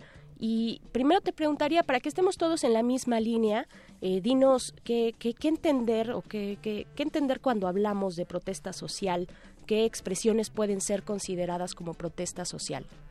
Mira, la protesta social es el ejercicio de varios derechos. Uno de ellos, por ejemplo, es el de la libertad de expresión, pero también es uno de los derechos que permite el ejercicio de libertades políticas y al mismo tiempo un, un contexto donde se desarrollan protestas con tranquilidad y con escucha, en condiciones de escucha, pues de alguna forma también refieren un Estado democrático, una sociedad democrática, sana, que de alguna forma encuentra eh, las, distintas formas de libertad de expresión de la disidencia o de puntos de vista distintos, pues desde eso se pueden transformar y generar eh, condiciones distintas. Entonces, la protesta pues es un elemento muy positivo para la sociedad que permite reconocer dónde están los elementos a transformar y a partir de eso construir alternativas eh, que, que den salida, ¿no? Claro, y además la Ciudad de México, en la cual se basa este eh, estudio de opinión, la Ciudad de México se caracteriza por tener una ciudadanía muy activa, organizada también, y tiene además una larga historia, ¿no? En este sentido de protesta social, sin ser centralista, pues en muchos lugares de México se organizan, se organizan las personas y, y salen a protestar por sus derechos y por las distintas situaciones que atraviesan esos territorios, pero eh, para el tema de la Ciudad de México, ustedes encontraron, eh, pues, más bien que encontraron, hay solidaridad por, y empatía por parte de la población de esta ciudad respecto a la protesta social. Así es, la verdad es que estamos muy contentos con los resultados del estudio de opinión. Estábamos eh, preocupados pensando que lo que iba a resultar ahí es eh, la síntesis de lo que desde los medios de comunicación se ha venido reproduciendo como si la sociedad de la Ciudad de México estuviera en contra de las protestas porque se retrasa el tráfico y no. Fuera de eso, lo que encontramos es que es una sociedad eh, civil muy politizada, con una claridad del- de los conflictos, de la conflictividad eh, y de la responsabilidad de institucional que existe alrededor de esto y que de alguna forma pues también se manifiesta. Encontrábamos, por ejemplo, datos como que arriba del 70% de las personas que fueron entrevistadas eh, pues han participado en alguna protesta a Ah, lo largo ok. de su vida. Ajá. Y no solo eso, sino que además arriba del 80% de las personas encuestadas eh, mencionaron que estarían dispuestos a participar en una protesta eh, en solidaridad con otros, diferente a lo que pensábamos de decir, bueno, pues cuando la gente siente que puede tener una afectación directa a sus derechos, a sus condiciones de vida, pues entonces protestaría.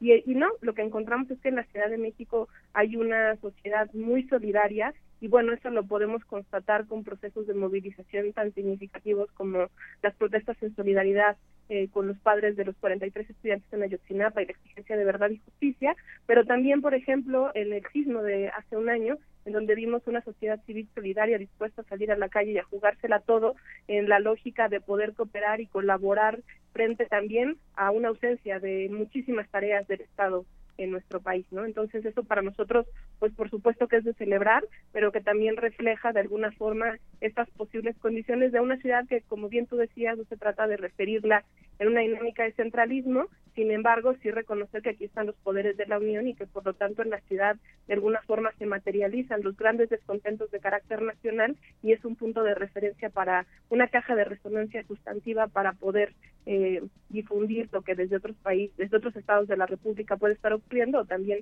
en solidaridad con lo que en otros países pueda también estar ocurriendo.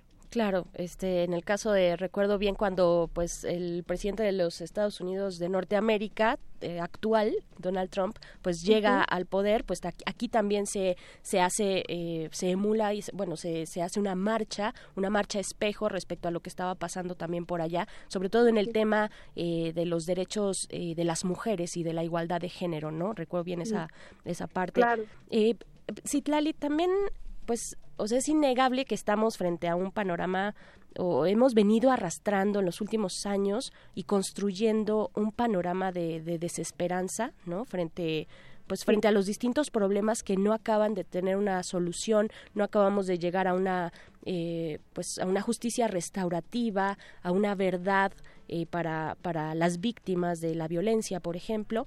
Eh, es- este tema de la desesperanza inhibe de alguna manera o ha inhibido la protesta en los últimos años o cómo cómo podemos palpar un poco lo que está ocurriendo en ese sentido en el sentido de eh, lo que se construye en el ánimo de la colectividad Mira, el concepto de la desesperanza aprendida, que es un concepto que trabajamos en el estudio, es uno de los aportes del colectivo de investigación que se encargó de la realización, eh, que es un concepto psicológico que nos ayuda a entender qué es lo que ocurre frente a la posibilidad de que las protestas representen una alternativa de solución. Es decir, si bien encontramos dos perfiles en, la, en, en el estudio de opinión, uno es el perfil al que le llamamos indiferente hasta qué, eh, en este perfil, frente al tema de la desesperanza aprendida, lo que vemos es que hay un análisis muy vertical de la realidad en donde se define que hay personas en el gobierno que cometen errores y eso se va traduciendo en políticas y la protesta no es un elemento que para ellos sea relevante porque las decisiones se toman desde el gobierno, desde el poder y por lo tanto la protesta se vuelve en un elemento eh, secundario, por lo tanto no ellos no ven desde la lógica de las protestas que eso pueda transformar. Por lo tanto, eh, ellos no tienen una desesperanza en el sentido de que tampoco tienen ninguna expectativa. Sin embargo, en el caso de los, eh, los granitos de arena, lo que encontramos es que este fenómeno o este concepto de desesperanza aprendida de alguna forma refleja esta necesidad de cuántas veces hemos salido a la calle a exigir y sin embargo ya sabemos que no va a pasar. Entonces, de todas maneras, protestan porque las protestas no se refieren como un elemento automático. Donde tienes un problema, protestas se resuelve. Claro. Sino que las protestas son parte de un proceso de transformación paulatino y eso la gente lo entiende en la medida también en la que se entiende que el participar en una protesta es abonar a vías de transformación. Y eso para nosotros fue muy interesante porque no lo hubiéramos entendido si no se hubieran hecho toda la parte cualitativa del estudio que tiene que ver con las entrevistas, las etnografías que nos permiten conocer un poco más cómo la gente vive este concepto. Quizás yo no lo manejo de la forma más apropiada y cualquier psicólogo quizás nos lo podría explicar un poco mejor, pero bueno, para nosotros fue clave comprenderlo en ese enfoque, ¿no? Como, como de alguna forma lo recibimos. Por supuesto. Eh, bueno, también eh, en, en, el caso específico de ustedes en Serapas, pues eh, tienen también lecturas muy interesantes que aportan mucho precisamente a la construcción de paz y cómo entender estas dinámicas que se dan en la calle, ¿no? Cómo, cómo van abonando a construir una ciudadanía, a no eliminar el conflicto, porque el conflicto está ahí y hay que convivir con él, ¿no? Claro, claro. Y, y bueno, no sé, dime, pues también en ese sentido, la protesta en sí misma es una ocupación temporal del espacio público, que es un espacio en disputa, ¿no? ¿Cómo, cómo entender esto en el de una ciudad de México como, como es, ¿no? Como es esta gran ciudad, una ciudad complicada, compleja, eh, llena de bullicio y llena de una diversidad eh, riquísima también. ¿Cómo lo entienden también desde la construcción de paz? Mira, para nosotros es muy interesante reconocer esto que tú dices. El conflicto es un elemento que está presente en cualquier sociedad.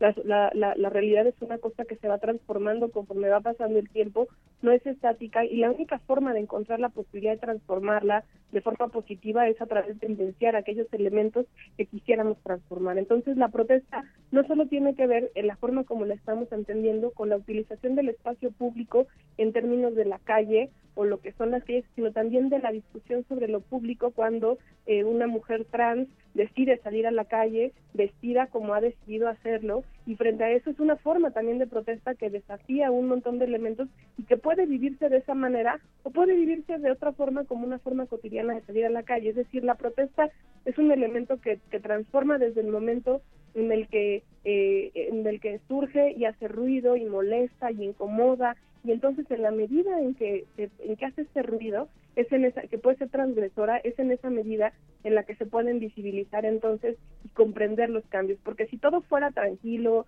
pues no podríamos entender la sociedad. ¿Cómo es que las mujeres hoy tenemos derecho a votar?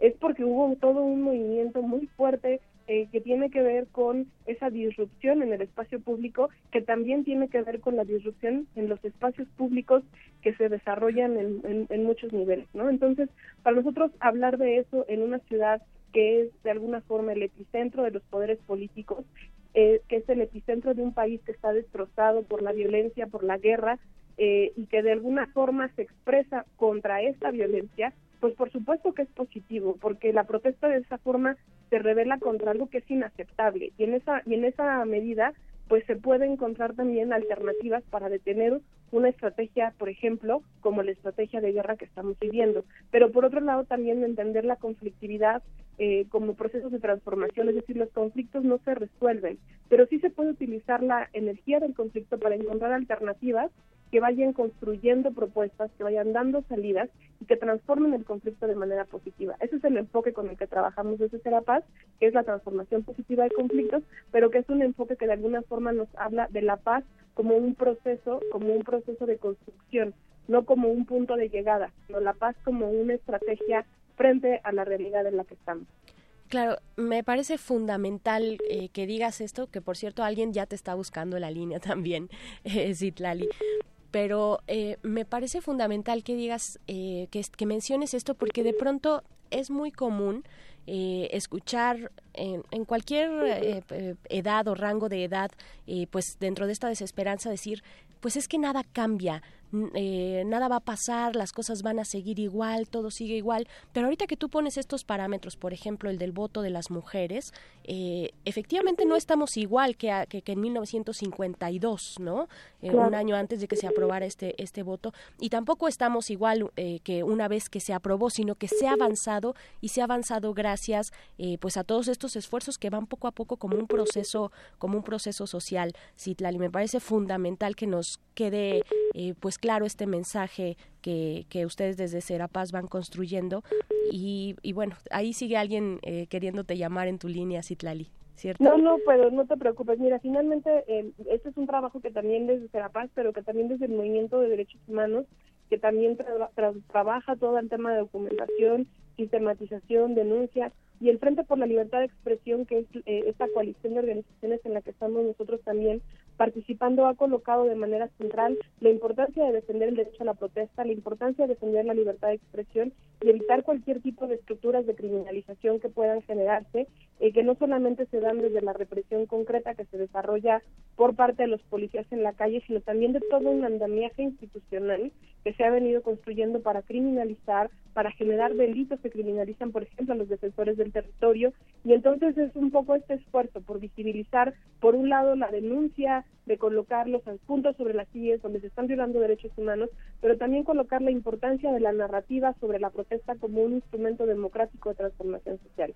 Eso es lo que nosotros queremos también colocar y, y posicionar como estos deseos que se van poniendo en el espacio público y que buscan una forma de materialización en políticas públicas, pero también en profundas transformaciones culturales que son también resultado de estas grandes protestas. Porque como tú ponías el ejemplo de las mujeres participando, bueno, no solamente se refleja esto en una decisión de Estado, sino también en la forma como se van transformando las relaciones sociales a partir de esta disrupción de las mujeres en las calles y que ahora la estamos viendo de nuevo como vuelve a, a convulsionar y vuelve a sacudir a este país para voltear a ver las grandes desigualdades estructurales que vivimos y enfrentamos todos los días.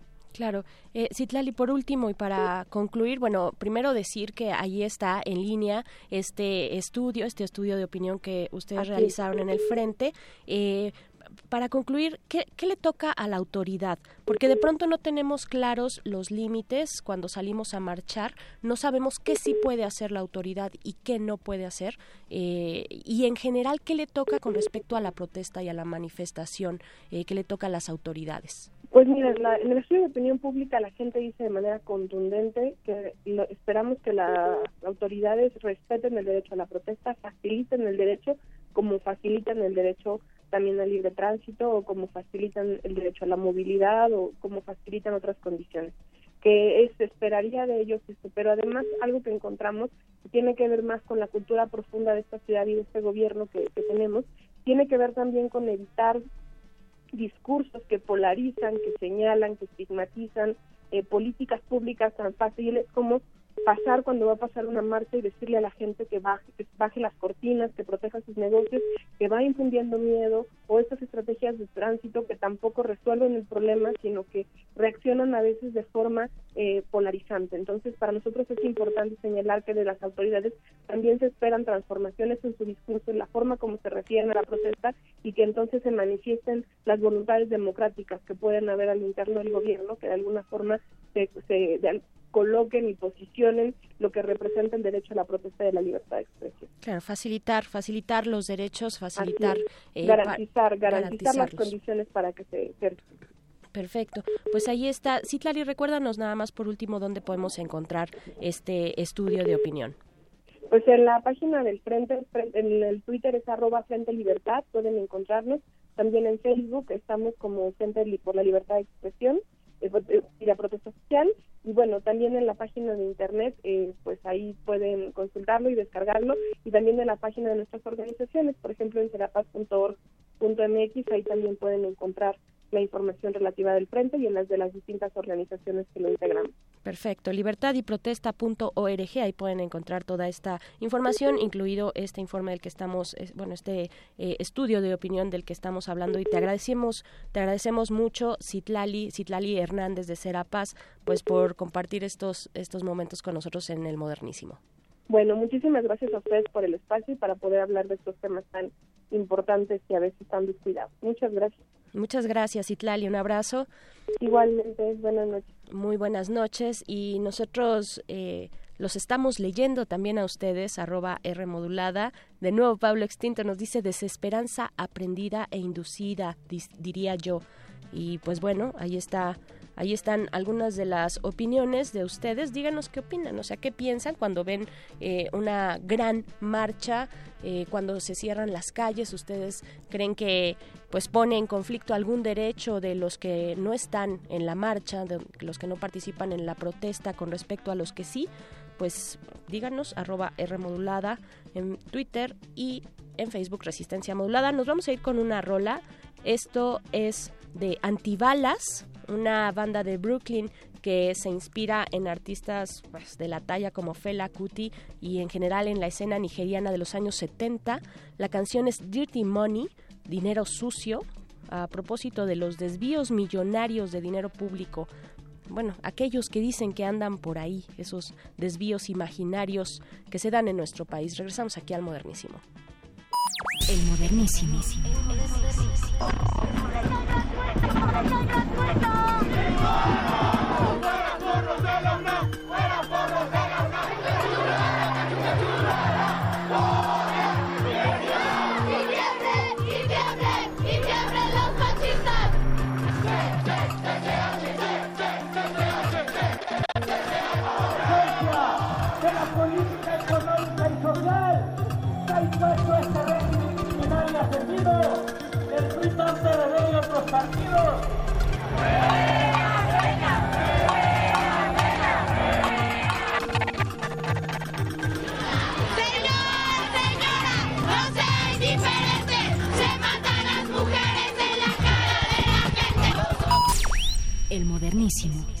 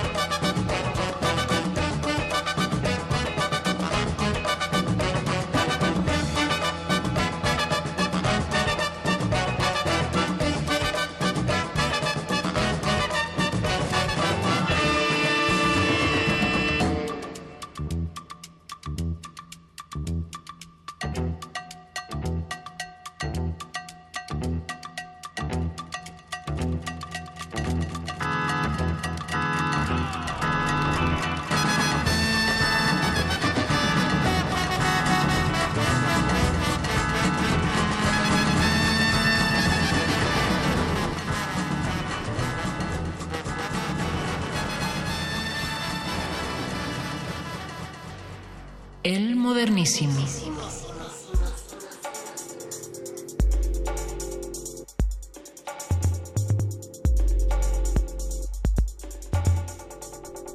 Estamos de vuelta en el modernísimo de resistencia modulada y nos escribe Mayra Elizondo a través de Twitter y nos dice, si veo una marcha, mi primer pensamiento es que hay que apoyarla que es un grupo de personas con un conflicto que la afecta y que no le ha sido resuelto, que hay que ser solidarios. Muchas gracias, Mayra, por tus comentarios y también eh, Nimaiba nos dice que nos comparte ahí en arroba remodulada otra traducción del término es indefensión aprendida para el tema de, desesperanza aprendida pues ahí eh, pueden asomarse para ver este link de un sitio que nos comparte eh, Nimai, Nimaiba. Así es que bueno, muchas gracias Nimaiba por escribirnos. Y pues bueno, ya está aquí en esta cabina de resistencia modulada Fabiola Franco. Ella es politóloga, politóloga de esta universidad de la HH Facultad de Ciencias Políticas y Sociales, nuestra alma mater Fabiola. Y también es integrante de la iniciativa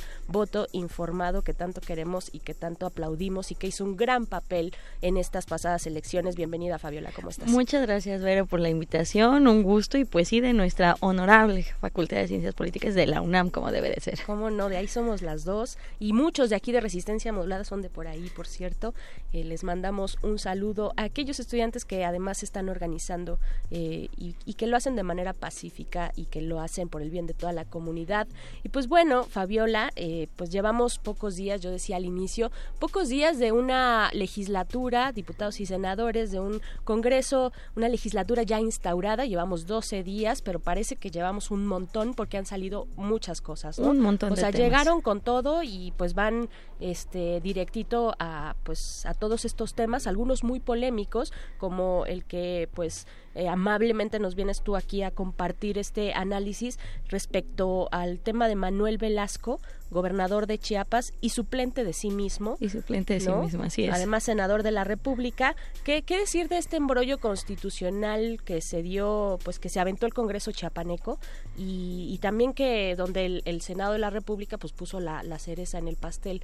Que, ¿cómo, ¿Cómo lo traducimos? O sea, parece, no, no quiero ser eh, alarmista, no quiero este, encender antorchas ni mucho menos, Sí, porque hay las reglas, las reglas se, se tienen que seguir, ¿no? O sea, Exactamente. ¿qué decir de esto? ¿Cómo, cómo se fue formulando este, pues este caso, pues que sí nos indignó a muchos, ¿no? Eh, ju- justo hay un tema de, de indignación porque se hicieron modificaciones a la, contis- a la constitución de, de- de Chiapas para que él pudiera tener licencia como gobernador y poder estar en la lista plurinominal hacia el Senado.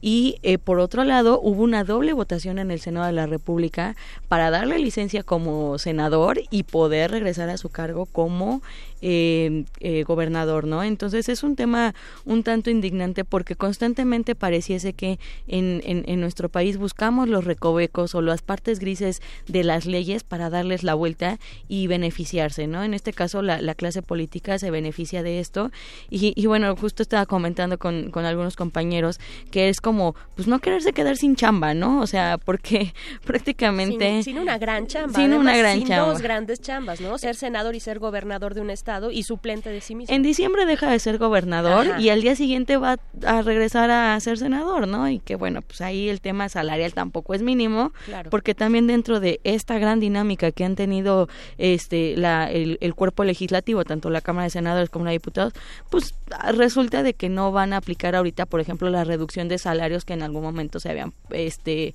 eh, prometido durante campaña algunos partidos políticos. De momento no se va a aplicar. De momento, hay, un- hay un pequeño avance en ese sentido, ¿no? O sea, se eliminan algunos beneficios, digamos, como el seguro médico. ¿no? Hay, hay unos pequeños este que, que habrá que ir revisando porque muchas veces este tipo de iniciativas pasan de que lo dejan a, a- a la discreción de los grupos parlamentarios, ¿no? Que en este caso no hay pretexto, ¿no? Porque es un gran grupo parlamentario el que propuso esta iniciativa y que no tendría, creo yo, no, No sé, tendría no por sé. qué. Ah, no tendría por qué disla- eh, pues dilatar demasiado en tomar una decisión que ya, que ya prometió en campaña, ¿no? Exactamente, ¿no? Y el caso de, de fíjate, de, de Manuel Velasco, cuando nos enteramos de la noticia y con todas las notas que han estado saliendo alrededor de este tema, eh, pudimos ver que él, eh, modi- bueno, modifica la constitución de Chiapas el 24 de agosto, pero él renuncia a ser este gobernador o pide licencia, porque no renuncia, más bien pide licencia el día 27 de julio, o sea, el día, el día que,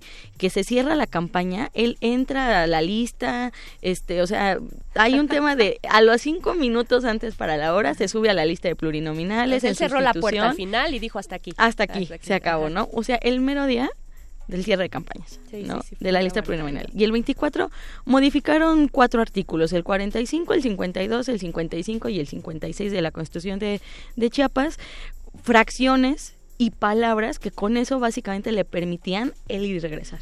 ¿No?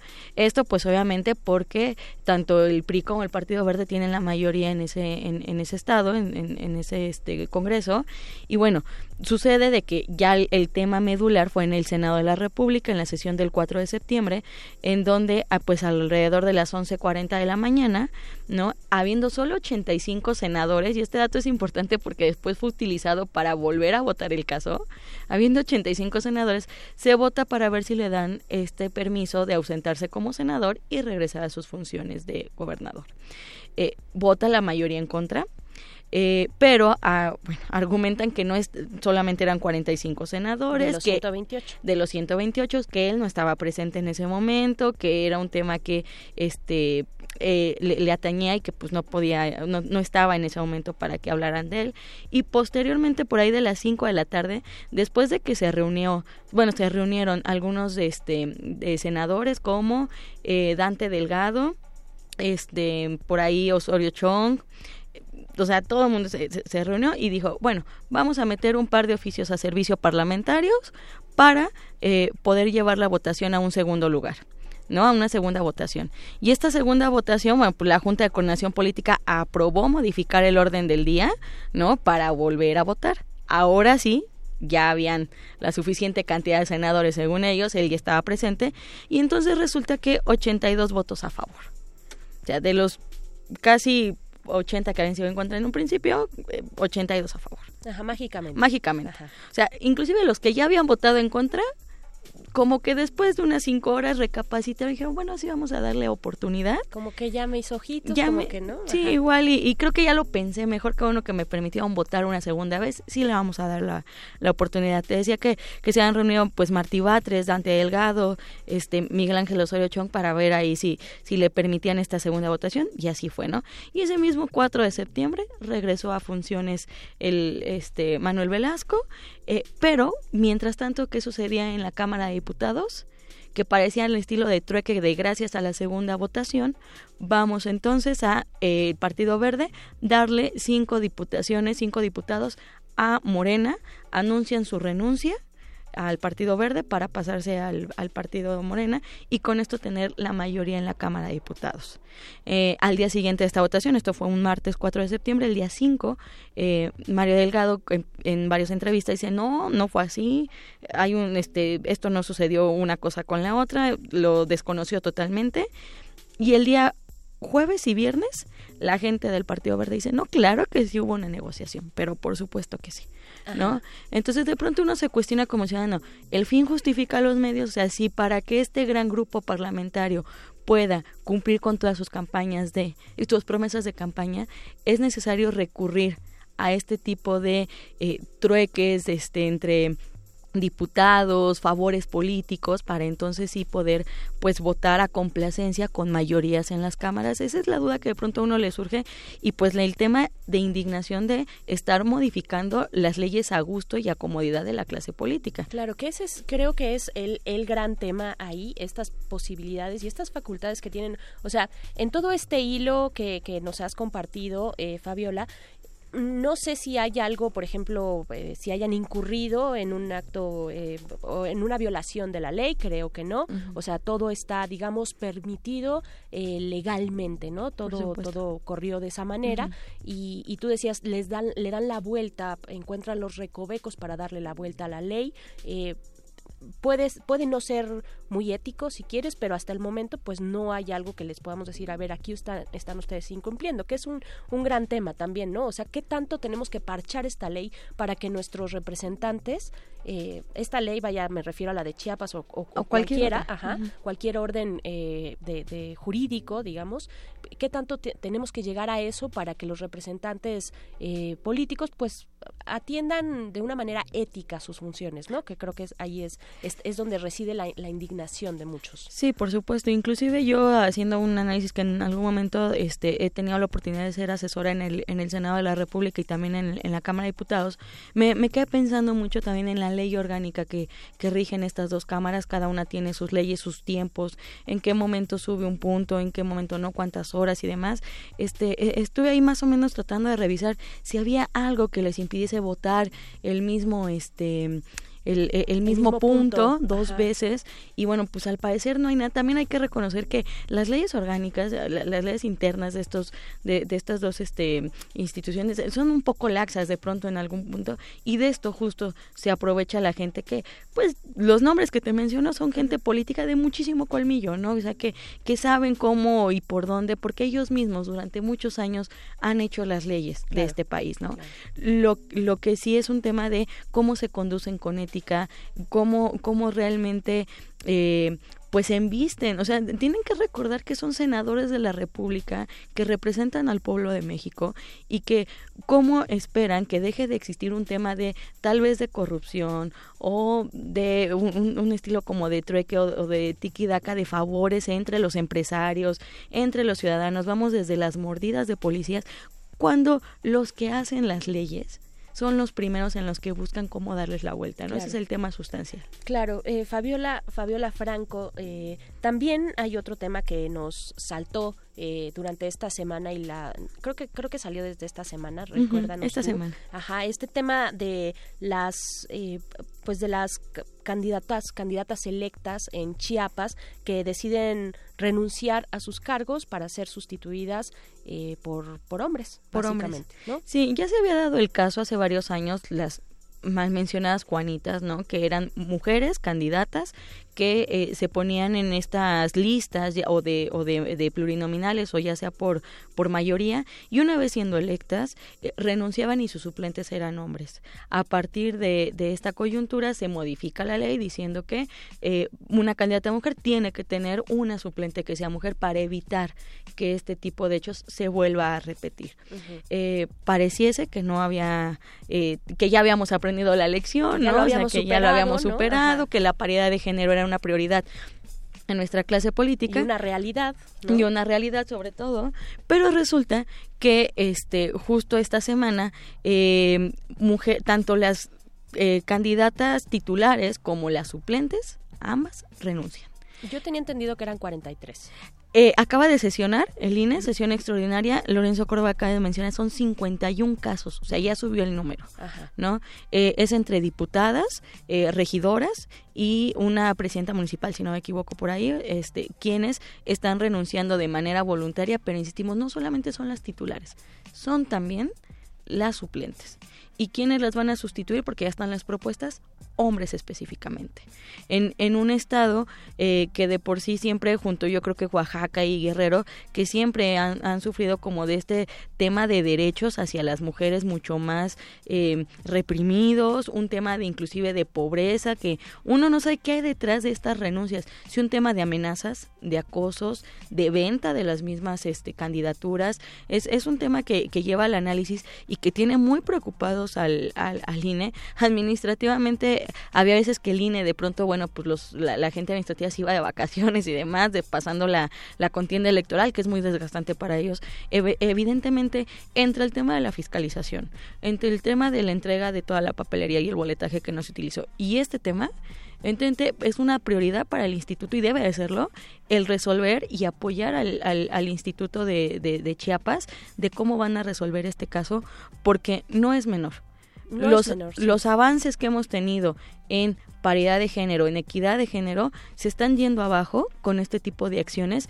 Y peor aún que muchas de estas mujeres no han querido hablar porque al parecer hay un tema de intimidación por parte de sus partidos políticos y es de prácticamente todos los partidos políticos o de las alianzas eh, prioritariamente, volvamos al tema, el Partido Verde es el partido que más registra este tipo de casos. Claro, y no es casual, no es casual, son 51 casos entre titulares y eh, em, la otra palabra es suplentes, entre Suplentes. titulares y suplentes que eh, pues que de pronto deciden abandonar este pues este mandato este mandato que se les dio a través de las elecciones es un tema clarísimo habrá que ver pero es un tema a todas luces de violencia política de género así es que eh, pues ahí está lo que hasta el momento pues ha trascendido algunos de los temas que sí han causado eh, pues indignación dentro de la sociedad Eh, Fabiola Fabiola Franco politóloga e integrante de la iniciativa Voto Informado muchas gracias por estar acá en el Gracias a ti, Bere, y bueno, pues aquí seguiremos con más información al respecto. Claro que sí, te esperamos muy pronto por acá.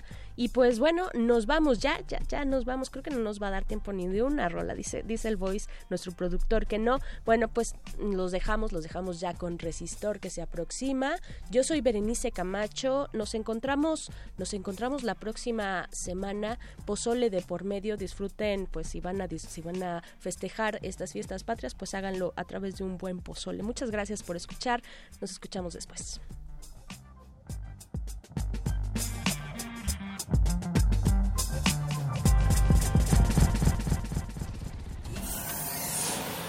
Última página del fanzine.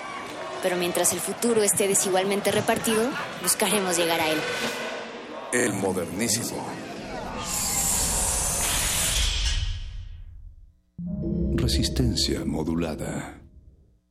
Arcadia, primera muestra internacional de cine rescatado y restaurado en la UNAM. A 50 años del 68 en México y el mundo, descubre películas nunca vistas en nuestro país. Presentaciones, mesas de reflexión, exposiciones y debates. Te esperamos del 25 al 30 de septiembre en el Centro Cultural Universitario y distintas sedes de la UNAM. Consulta cartelera en arcadia.unam.mx y en redes, arroba Filmoteca UNAM. Entrada libre. Arcadia es archivo vivo. Es la Filmoteca de la UNAM.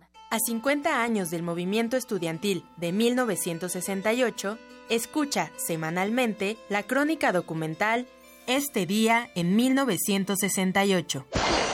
Se inició una manifestación de aproximadamente 150.000 estudiantes y profesores de las cuatro grandes instituciones educativas de la capital En voz de Daniel Cassés y Flora Botton, vive el día a día del movimiento junto con descargacultura.unam.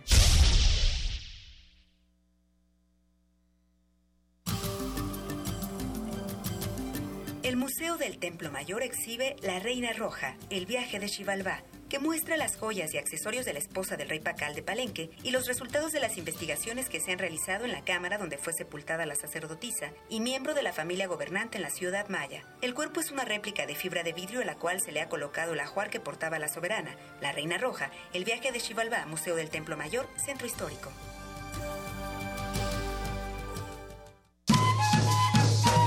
Por segundo año consecutivo, algunas de las mejores casas editoriales se dan cita dentro de nuestra universidad para celebrarla. Feria Internacional del Libro Universitario Filuni 2018. Talleres de edición wiki, edición científica y textualidades lectoras, conferencias magistrales y otras actividades culturales alrededor de la invitada de honor de este año, la Universidad Nacional de Colombia. Del 25 al 30 de septiembre en el Centro de Exposiciones y Congresos de la UNAM. Consulta la programación en www.filuni.unam.mx. Filuni 2018, tu próxima cita con el conocimiento. Invita la Dirección General de Publicaciones y Fomento Editorial de la UNAM. Resistencia modulada.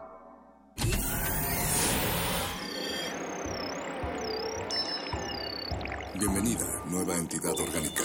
Relaja tus oídos mientras procedemos a analizar tu sistema. Estás a punto de integrarte a una red que conecta al sonido con el conocimiento. Acceso permitido. Por favor, respira, relájate y prepárate para la abducción. Resistor. Esto es una señal.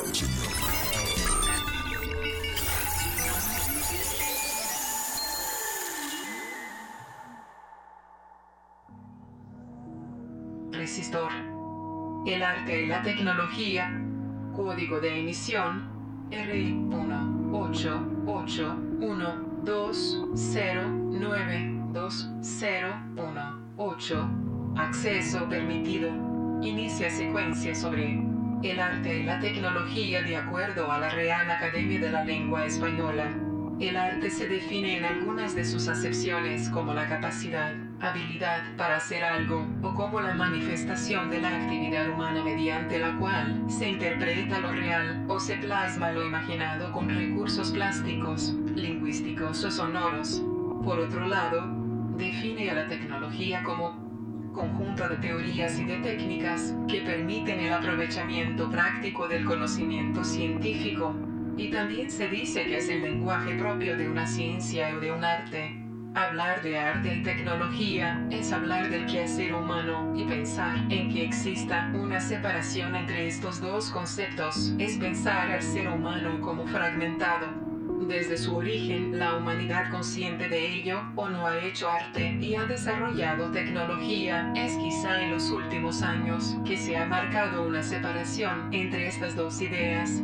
Resulta valioso encontrar los puentes entre las actividades artísticas y el desarrollo tecnológico.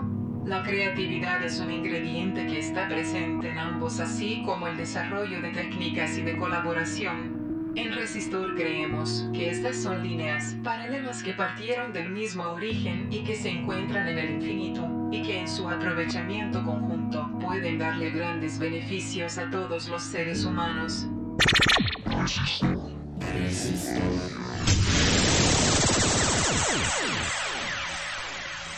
Muy buenas noches, Resistencia Modulada. Sean ustedes bienvenidos a una emisión más de este Resistor, su sección favorita de ciencia y tecnología de Radio UNAM. Yo soy Alberto Candiani y tengo el gusto de acompañarlos en esta, en esta emisión que sucedió en algún momento del futuro y que la estamos transmitiendo el día de hoy en el pasado. Recuerden que pueden acompañarnos e interactuar con nosotros aun cuando no estemos en vivo. Responderemos sus mensajes en redes sociales, arroba R modulada en Twitter, Resistencia Modulada en Facebook. También los invitamos a visitar el sitio web de esta estación de radio www.radio.unam.mx. Pues demos así inicio a esta emisión en la que pretendemos hablar sobre arte y tecnología. Ya escuchábamos en la cápsula estos conceptos quizá para algunos podrían estar separados, pero habemos los que creemos que estos conceptos deberían de estar en el mismo enunciado generalmente, porque ¿quién, ¿quién podría calificar que un científico o alguien que desarrolle tecnología, pues no es un creativo y no es alguien que esté proponiendo, podríamos llamarlo un artista, hay programadores a quienes he escuchado decir que, que el código es poesía, y no puedo estar más de acuerdo con, con, ese planteamiento. Y por otro lado, pues un artista, ¿por qué habría de estar alienado o separado de la, de la tecnología? ¿Qué acaso los mismos pinceles o los mismos cinceles para esculpir no son piezas tecnológicas? Así que las herramientas de las cuales un artista puede valerse definitivamente pueden estar apoyadas en la tecnología. Y es así el planteamiento también en hoy día eh, quisiera que algún artista de la audiencia levantara la mano si es que no ha hecho alguna investigación en Internet para desarrollar su, próxima, su próximo proyecto o su próxima obra. E incluso si hay algún artista en la audiencia que quiera compartirnos, si es que tiene una experiencia en cuanto a, combinar la tecnología y el arte. Así es, así es amigos, como este resistor se hace de estos planteamientos, donde esta noche tendremos aquí a algunas personas que no sabemos si son tecnólogos o artistas, o dado lo que acabamos de decir, podríamos atrevernos a afirmar que en realidad son ambas cosas y que estas no deberían de estar separadas.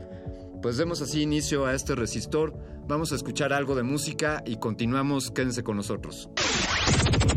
Resistor. Resistor.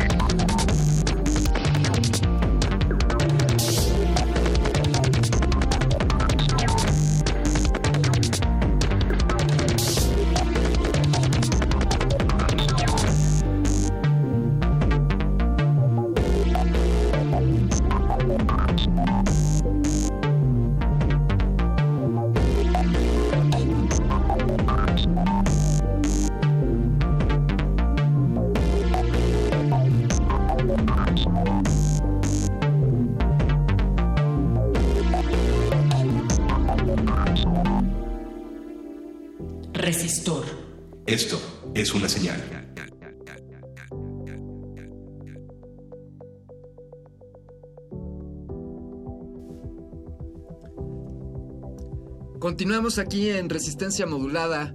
Esto sigue siendo Resistor de aquí hasta las 11 de la noche. Y bueno, pues comencemos, comencemos con nuestros invitados. Tenemos aquí por arte de la tecnología a Edith Medina. Ella es pues bióloga y artista. ¿Cómo estás, Edith? Buenas noches. Hola, buenas noches. Muy bien, gracias por la invitación y contenta de estar aquí. Ah, pues nosotros también estamos muy contentos de que estés aquí. Como estamos contentos de, de que esté aquí con nosotros Gibran. Gibran. Morgado. Morgado. Anoté mal tu, tu apellido, Gibran, perdóname. Pero tú y yo nos conocemos de hace algún tiempo. ¿Cómo estás, Gibran? Bien, gracias por la invitación. Muchas gracias a ti por venir. Qué bueno que sigues en este camino del arte y qué bueno que nos volvemos a encontrar por acá en Resistor. Y tenemos también a Eurídice Cabañes. Hola, ¿cómo estás, Eurídice? Hola, aquí planeando la resistencia, a ver cómo se nos da. Bien, la resistencia ha existido antes que nosotros y nos, nos corresponde a nosotros seguir ese camino y aun cuando nosotros no estemos, que ese camino continúe más allá. ¿Qué opinas, Eurídice, de esta idea? ¿Podría ser acertada la idea de que el arte y la tecnología son conceptos que deberían de estar separados o que están separados? ¿Qué, qué opinas al respecto? Pues creo que hoy en día nada está separado de la tecnología, o sea, todo ya es tecnológicamente mediado. La vida, las relaciones sociales y evidentemente el arte. Entonces no tiene sentido decir que, que son dos cosas aparte. Además creo que justo el arte puede explorar mucho más las opciones a través de la tecnología, como de formas de producción nuevas, de hibridación con otras disciplinas, trabajos colaborativos, o sea, como que le da un giro todavía más para permitir una experimentación y descubrimientos y resistencias. Bien, que viva la resistencia. Hemos de compartirle a nuestra audiencia, a la resistencia, que Eurídice colabora en un proyecto de Arts and Games, ¿es correcto? ¿Qué, qué haces ahí? Pues soy fundadora. Es un proyecto que inicia ya hace más de una década en España y ahora está en España y en México. Y básicamente lo que tratamos es justo en esta intersección entre arte, tecnologías y demás, pues de, utilizar la herramienta del videojuego como herramienta educativa, como herramienta artística, eh, reflexionar también acerca de, todo lo que nos permite y, pues trabajar mucho en, en, todas esas líneas de, de mezcla de, tecnologías, artes, educación. Tú eres ejemplo de que, de que estos dos conceptos pueden estar juntos. Estos dos y más, porque yo en realidad vengo de filosofía, que también somos casi más locos que los artistas todavía. A, a mí me encantó desde la primera vez que escuché, Edith, la, el término multidisciplinario o interdisciplinario. Este, y, pero esto me lo preguntaba muy jovencito y yo decía, bueno, pero entonces ¿dónde termina una disciplina y dónde comienza la otra? Y no, no son todas las disciplinas multidisciplinarias que, vaya, no yéndonos tan allá, Edith, pero ¿qué, ¿qué opinión te merece en cuanto a conjugar arte y tecnología? Pues en realidad un poco también eh, voy sobre la línea que dice Eurídice, que eh, no hay como tal separación. Creo que parte del trabajo que hacemos muchos de nosotros eh, lo establece muy bien desde otras disciplinas. Por ejemplo, a mí me gusta más el término transdisciplinario, en el que ya no solo hablo del arte y la tecnología. En mi caso específico, trabajo con biología, trabajo con diseño, trabajo con moda, con diseño industrial, vinculando áreas creativas y vinculando tecnología, cuestiones de, biología sintética entonces no tengo tanto como esta, esta idea de quebrar las disciplinas y entonces separarlas, porque como bien eh, decía Eurídice, ella es filósofa, yo, yo, yo, soy internacionalista. En realidad no estudié biología, yo, yo estudié relaciones internacionales y me especialicé en historia contemporánea, lo cual ya establece, pues evidentemente y abruptamente, una relación mucho más compleja porque dicen, bueno, pues no, no eres bióloga, pero tampoco eres artista como de formación, y entonces, ¿qué haces aquí? Que siempre es la pregunta ¿no? Y el, esta pregunta creo que es indispensable hoy. ¿Qué haces aquí? Pues en realidad realidad lo que hacemos es que hay un tre- entrecruce de disciplinas y lo estamos viendo cada vez más. Es una necesidad, ya ni siquiera es como una pregunta, es una necesidad porque las disciplinas se cruzan, se tocan y generan mejores eh, resultados a niveles cognitivos, a niveles industriales, a niveles de innovación, aunque la palabra innovación ya esté tan desgastada, ¿no? Entonces, creo que pensarte desde ese lugar es de, de alguna manera pensarte muy abiertamente y no tener estas limitaciones. Entonces, creo que un buen ejemplo de nos- nosotros que estamos aquí sentados es que el arte y te- la tecnología pues no están separados y creo que nunca lo han estado, ¿no? Tú ponías ejemplos como antiguos y en realidad siempre están tocándose. Lo que pasa es que hay una historiografía y entonces marcan la historia de la tecnología con la historia de la ciencia y la historia del arte, pero en realidad se van entrecruzando y los han dividido, ¿no? Eh, Gi- Gibran, me, me- me encantó lo de Eh, y eh, si nos fuéramos estrictamente a la definición de, tecnología, eh, propiamente es la, colección de conocimientos para poder realizar algo. Desde cuál es la tecnología para poder generar unos pigmentos para, para hacer una pintura, ¿no? Ahí hay tecnología y sí, con- concuerdo con, contigo, Edith.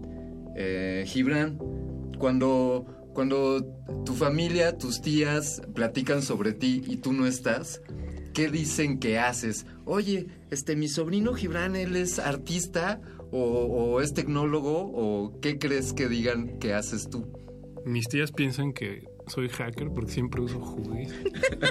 Entonces, o, o- o antes pensaban que hacía pinturas de caballos o que hacía o tenía una banda porque para ellas los artistas somos como Cristian Castro y como cantantes pop, entonces está esa idea, pero o sea, justo, o sea, es muy interesante eso, ¿no? Porque o sea, no nada más nos habla del como del pues sí de un sesgo que de conocimiento que es muy profundo también o sea o sea más allá de la broma como es una problemática de comunicación o sea más allá del asunto de la tecnología creo que la humanización de la tecnología y las barreras de comunicación entre distintos estratos sociales que pueden entenderla de distintas formas o sea, es un tema en el que siempre pienso y y bueno, pues sí, yo creo que regresando a tu pregunta, eso es lo que lo que piensan ellas de, de lo que hago. Sí, este, luego, luego fuera, fuera Podría te- un meme de eso. Sí, sí, es como el meme aquel de lo que mi novia cree y lo que mi mamá cree y lo que yo creo que lo que yo creo que hago. Eh, Uri dice cómo cómo generar eh, vinculación, cómo lograr que existan más Eurídices o Ediths o Gibrans, es decir, artistas que le entran a la tecnología o personas que trascienden a su disciplina, a su formación académica y que se aventuran a, a explorar nuevas, nuevas plataformas, nuevas disciplinas. Eh, ¿cómo, ¿Cómo instar a que no nos autocensuremos? Yo diría un poco la pregunta al revés, ¿cómo no hacerlo? Es decir, creo que lo más difícil es el tratar de mantener áreas separadas, los conocimientos de muchas universidades o de centros que tratan de mantener cada cosa en su cajoncito. Creo que están haciendo lo más complicado, porque lo más fácil es que se mezclen. Pero para no darte una respuesta tramposa, te diré que creo que solo es cuestión de generar los espacios ¿no? suficientes. O sea, por ejemplo, pues dentro de, de Arts Games siempre decimos que lo que pretendemos hacer es llenar el videojuego de outsiders. ¿no? O sea, no nos dirigimos tanto a la gente que ya está haciendo videojuegos, sino que tratamos de que esa herramienta les sirva a personas que igual no tienen otras voces o que vienen de ámbitos totalmente distintos, ¿no? De infoactivismo, de cuestión de datos abiertos, de de dibujo incluso, o sea, de, de cualquier disciplina y que puedan acaparar también esas herramientas y apropiarse y generar nuevos discursos. Igual también con todo, o sea, yo estuve dentro de la conformación de la fábrica digital El Rule, de Secretaría de Cultura de la Ciudad de México, y justo también la idea con la construcción de ese espacio era que se generara un espacio donde la gente pudiera unirse en base a proyectos comunes o ideas comunes, pero que vinieran de disciplinas muy separadas, ¿no? Porque igual los espacios de formación pues, ya están ahí formando gente, o los espacios de formación incluso más técnica en tecnología, de aprende a manejar un programa, ya están.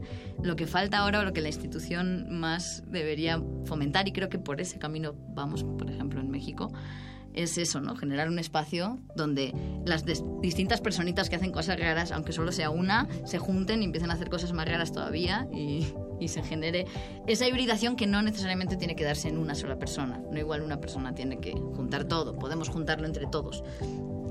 Fantástico. Y un poco agregando es quitar como esta idea de que la creatividad es, es como estrictamente reservada a, un ti- a a los creadores o a los artistas y la creatividad es un elemento como bastante amplio y complejo. Sí, y eliminemos al genio creador que Exacto, tiene talento también. o no y todo. Ah, o, o- o yo no soy creativo, ¿no? O yo no soy creativo, Ajá. porque esto lo escuchas mucho cuando vienen de otras áreas. Es como, yo, yo no sé, o sea, por ejemplo, a mí ajá. me preguntan cosas como de, es que yo no soy bióloga y entonces no sé manipular bacterias. Y entonces yo siempre respondo, yo tampoco soy bióloga, pero sí sé manipular bacterias, ¿no? Y es un poco eso, como que quitarnos estas caretas también que Claro. nos han dividido, ¿no? Son, hay como unos estigmas ¿no? que están ahí predefinidos y aquí en resistencia modulada estamos para romper esos estigmas que definen y que nos quieren trazar un rumbo y aquí es donde queremos abrir los ojos y definir nuestro propio rumbo. Pero por ahora vamos a escuchar algo de música y continuamos después de esto. Quédense aquí con nosotros. Resistor, esto es una señal. Resistor, esto es una señal. Resistor, esto es una señal.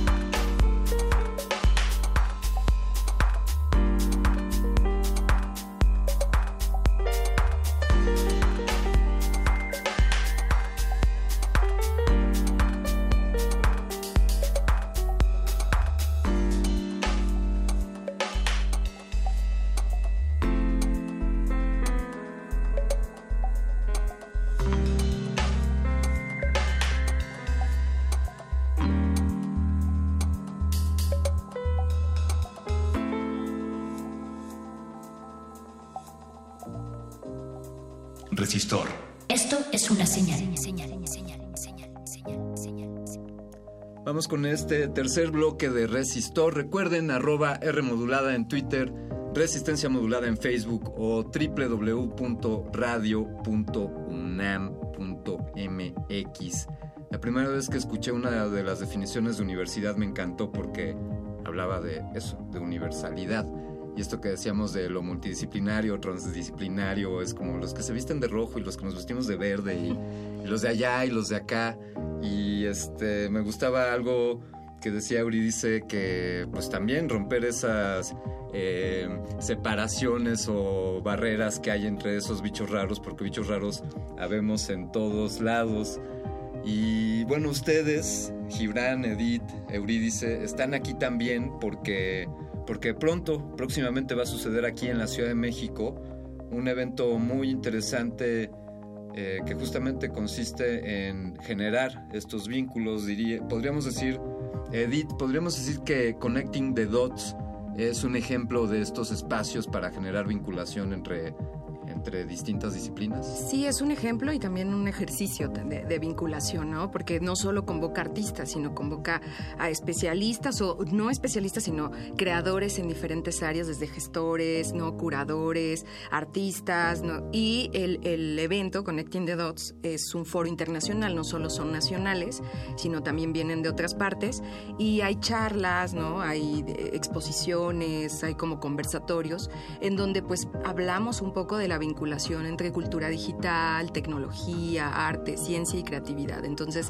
es un foro que permite como esto y es un ejercicio también de un poco de, de visibilizar todo esto que está sucediendo y que es una realidad ya, ¿no? Gibran, ¿qué vas a...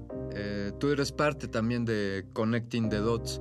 Cuéntanos por favor cómo ¿Cómo llegó hasta ti la invitación? ¿Quién te conocía o, cómo es que te descubrieron?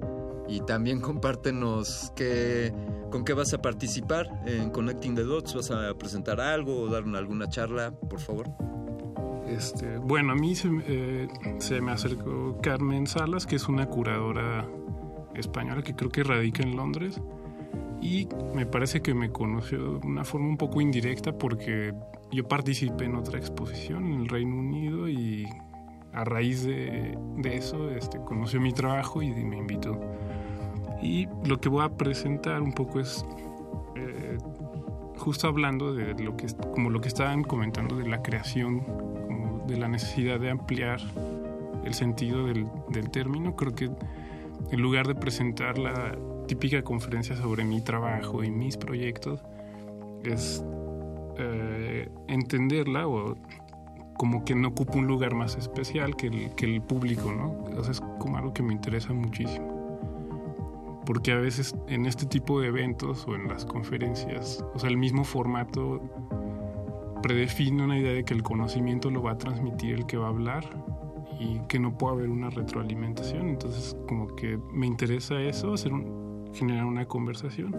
Y en particular voy a hablar de un proyecto que, en el que justo estoy trabajando ahorita y que inaugura un mes después de la charla, que es, se llama Cripto, Imaginarios y Máquinas para la Autodeterminación, que son una serie de respuestas, eh, pues ya sea desde las tecnologías críticas para desarrollar infraestructuras ciudadanas eh, respondiendo un poco a las problemáticas en México, que como son las ah, el espionaje masivo que se documentó especialmente en este sexenio por parte de autoridades mexicanas, este, la implementación de inteligencia artificial con fines eh, autoritarios o etcétera. Entonces tiene un enfoque muy crítico y esa es la línea que he estado siguiendo últimamente.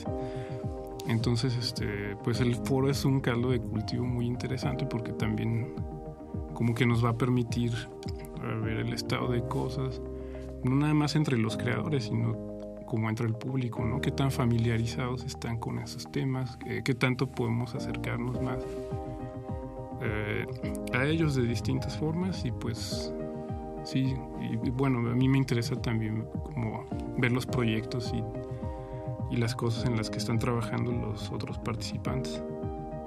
Me, me gusta mucho esto, Euridice, esto que dice Gibran en cuanto a eh, bajarse del, del podium para romper con esa eh, frontera ahí establecida entre, ah, pues el señor que está allá arriba seguramente, seguramente él sabe mucho de lo que está hablando y aquí estamos nosotros para escuchar y, y ahí ya hay un, sesgo o hay una barrera, ¿no? De, entrada y quizá el arte, no, es, no es mi cancha, pero como hoy estamos hablando de interdisciplina, pues quizá el arte no pretendería que existiera esa separación entre, es decir, hoy escucho una pieza compuesta hace 100 años y la puedo escuchar yo o cualquier otro ser humano y la pieza ya es algo común ya el autor dejó de estar en su pedestal hace mucho.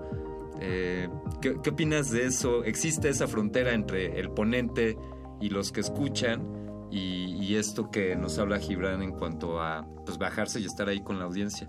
Pues, existe, sigue existiendo, tanto en los congresos como en el arte, como en... O sea, hay muchas fronteras que se establecen y muchas jerarquías. Pero justo me gusta que me hagas esa pregunta porque yo justo es algo que en lo que llevo trabajando, bueno, y en Arsims llevamos trabajando durante muchos años en metodologías participativas, en horizontalidad de los procesos de conformación de conocimiento. Y de hecho, las últimas charlas que doy normalmente son charlas jugables, entonces es todo así como sin construir. Y es interesante porque también mi papel dentro de Connecting the Dots no es tanto el de, el de conferenciante, sino tallerista. Y justo no va a ser un taller tampoco de, pues acá vengo yo a enseñaros el mundo y todos siéntense, cállense y escúchenme, sino que sí va a ser como muy construido a través del debate y a través de la práctica también y con tecnologías. vamos a trabajar con Twine como una herramienta para poder generar eh, identidades virtuales, pero basándonos también un poco en que la distancia entre nuestras identidades reales y las virtuales no es tanta. Entonces, vamos a trabajar un poco sobre lo mismo que los avatares pueden ser muchos, igual en los videojuegos. También en realidad, en la vida real tenemos muchos avatares. Igual como decías del meme, ¿no? Como me ve mi mamá, como me ve en el trabajo, como me ven. Tenemos millones de avatares que además son impuestos casi desde fuera, casi todos son más bien generados no como nosotros nos gustaría que fueran. Entonces, ver qué avatares nos construyen ver cómo nos gustaría nosotros construirnos y generar como toda una narrativa a partir un poco de eso y pues evidentemente todos en conjunto, ¿no? haciendo como este tipo de reflexión. ¿Cuándo, ¿cuándo es lo, este taller en el, que, no voy a decir en el, que tú impartirás, sino en el que colaborarás? Pues colaboraré o estaré por ahí jugando con identidades el 20 de septiembre en la tarde en el Centro de Cultura de España, de 5 a 8. Esto, Connecting the Dots, es entonces del 17 al 23 de septiembre. Así es. ¿Y esto dónde sucederá? Pues hay tres sedes eh, que están repartidas. La, mayoría de las charlas son en el Centro de Cultura Digital. Algunos talleres son y charlas también en Centro Cultural de España y Laboratorio de Arte Alameda. ¿no? Entonces nosotros aquí nos repartimos en varias sedes, ya sea con talleres, charlas, conversatorios y, demás. Edith, ¿y tú qué vas a ¿Qué vas a presentar? Yo presento una charla el 22 de septiembre en el Centro de Cultura Digital. Me toca hacer la primera a las 11 de la mañana. Y yo hablo mucho de futuro, ¿no? Entonces lo mío es básicamente hablar sobre las ficciones materiales y cómo una ficción material se convierte en una realidad. Entonces hablo un poquito también del material que estoy desarrollando ahora con bacterias y, colágeno, ¿no? Que eh, si bien la gente siempre lo ve como un prototipo, estos prototipos se están convirtiendo en realidad en la industria y hoy tenemos una industria que se está basando sobre la biología y la biotecnología fuertemente. Y justo también, igual que Gibran, no hablo propiamente desde mi trabajo, sino de lo que está sucediendo alrededor y cómo eh, la ciencia ficción también de alguna manera se, o sea, se ha volcado y entonces está vinculándose a una serie de campos eh, bastante curiosos. Y bueno, también hablo un poco también de diseño transdisciplinario, que en México casi no se menciona como diseño transdisciplinario, y de diseño especulativo. Me gusta el futuro y me gusta especular mucho, entonces de lo que hablo es de eso, de Hace unos días el Instituto de Investigaciones Sociales de aquí de la UNAM publicó un libro que está gratuito descargable o está de venta en libros UNAM, me parece. Pero en línea está descargable, que es una prospección de México para el 2030. Échale un vistazo. Te puede interesar este hablando de hablando del futuro. Oye, Gibran, tú ya nos platicaste un poco de lo que presentas Platícanos un poco porque conocemos también tu faceta como curador y como tal seguramente ya echaste un vistazo a, los demás ponentes, a los demás artistas, que hay algo así que te llame mucho la atención, que nos quieras recomendar en particular. Pues a mí me ha llamado siempre la atención, por ejemplo, el trabajo de Gabriela Gómez Montt, que, que está en el Laboratorio para la Ciudad, que es como un ente un poco extraño e inusual ¿no? en, las áreas de gobernanza en general en la ciudad. Y o me, llama mucho la atención el rol que tienen como en la creatividad pública, en como la injerencia en políticas públicas desde proyectos de urbanismo y de implementación y diseño de futuros. Este, como que me interesa mucho porque siento que es un campo todavía muy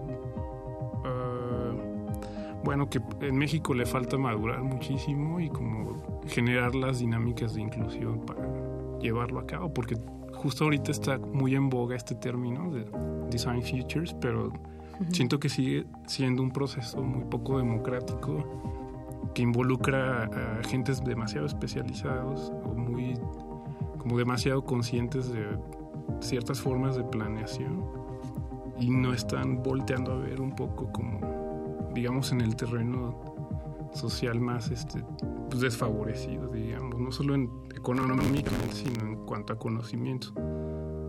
Entonces, este, siento que ellos, eh, Gabriela está experimentando un poco, y bueno, mucha gente, bueno, empiezo a ver proyectos, iniciativas que como que van por ahí y me llama la atención.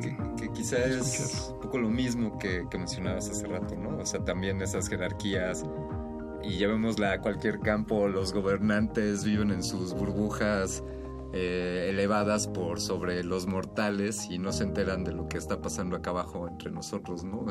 y bueno, a mí, por ejemplo, lo que también me llama la atención del mundo de la tecnología, entre comillas, y del arte es que en teoría son ámbitos que siempre ah, pues hablan del, del, conocimiento abierto y de, de la horizontalidad o de abrirse como a como abrir el espectro de, sus alcances, pero al mismo tiempo son súper elitistas. y bueno, obviamente podemos eh, discernir ¿no? del, del, arte contemporáneo como de otro tipo de prácticas que creo que no tienen tanto que ver. O sea, es que en México es muy extraño porque la gente que está haciendo tecnología y arte como que va por un camino muy distinto. Eh, desde sus planteamientos políticos en cómo se relacionan con la sociedad y el mundo del arte contemporáneo, que son como casi opuestos. Sí. ¿no? Y uno es muy centralizado y otro como que intenta romper un poco ese... ese sí, sí, esas barreras. Eh. Hagamos la invitación a todos estos tecnólogos y artistas que andan por ahí separados del mundo del arte contemporáneo y también invitemos a los artistas contemporáneos. ¿Y a quién va dirigido esto, Uridice? ¿Quiénes pueden acudir a Connecting the Dots en el Centro Cultural de España, en el Centro Cultura Digital y en el Laboratorio de Arte Alameda? Pues si ahora te dijera un público estaría rompiendo un poco lo de la interdisciplina eh, y todo el, hecho, o sea, todo el mundo es bienvenido. solo, solo sí, en los talleres sí hay un límite, aunque también hasta ahí lo hemos roto, porque se supone que los talleres eran para público más juvenil. Claro. Entonces es desde adolescentes hasta los 25. Perfecto. Pero hasta ahí lo hemos roto y va a haber personas de 30, creo que hasta una de 50 que se ha colado por ahí.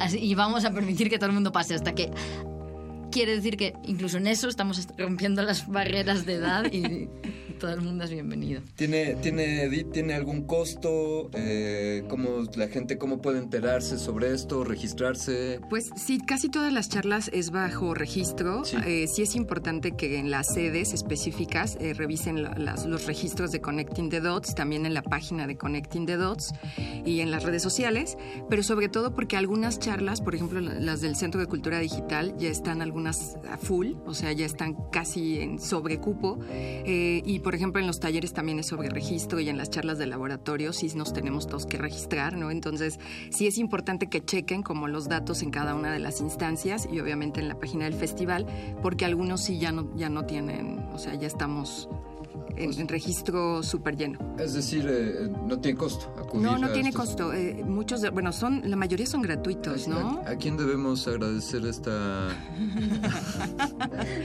pues la verdad es que son un buen de instancias, ¿no? Desde instituciones culturales, fondos eh, también culturales, ¿no? Entonces, Carmen, como bien, este, este proyecto es organizado por Carmen Salas, que como bien decía Gibran, pues es una curadora española afincada en Inglaterra que básicamente básicamente, eh, mayoritariamente cura arte digital y entonces ella, bueno, yo la conocí hace como un año, entonces hizo como todo un paneo de lo que estaba sucediendo en México y justo propone este proyecto desde hace como, no sé, ya tiene un rato que viene de alguna manera gestionándose, o sea que también la labor de gestión ha sido larga y pues bueno, eh, digamos que la lista de, pues de patrocinadores quienes financian y todo es larga y también pues hay muchas instituciones, ¿no? Entonces hay eh, hay creo que fondos nacionales y fondos internacionales. Sí, mejor no decir ninguna, que luego si te dejas una fuera, sí, los demás quedas mal, así que hay muchas. Séquenlo en la página web. Ahí está, les mandamos un agradecimiento a todos ellos.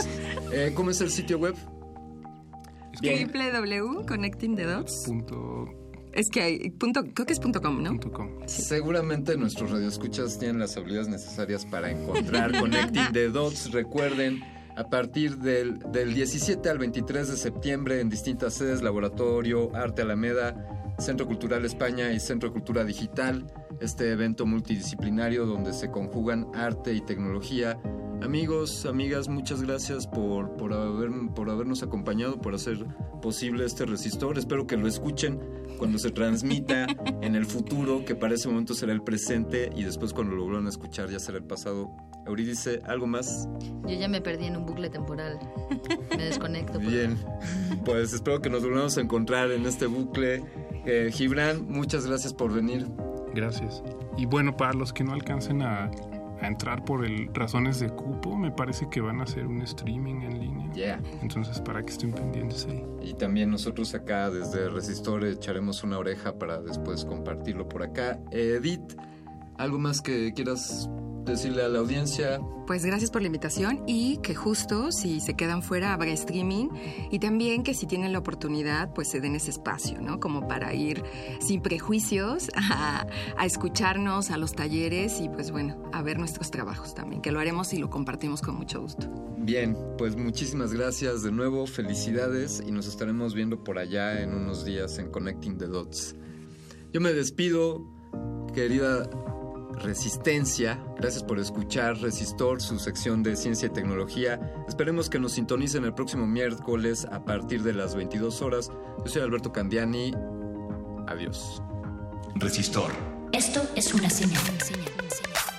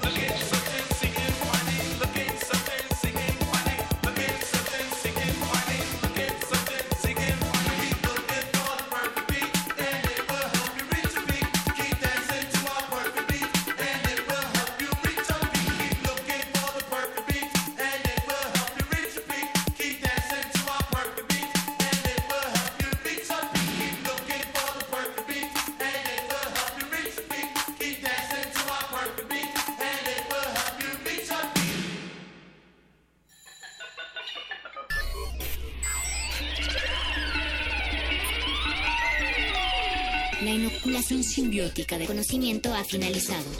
Esperamos aprender más de ti en un futuro cercano. Buenas noches. Resisto.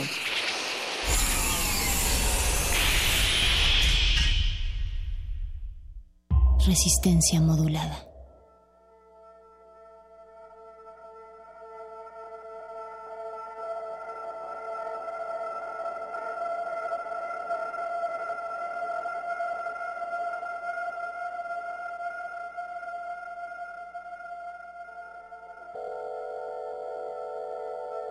Música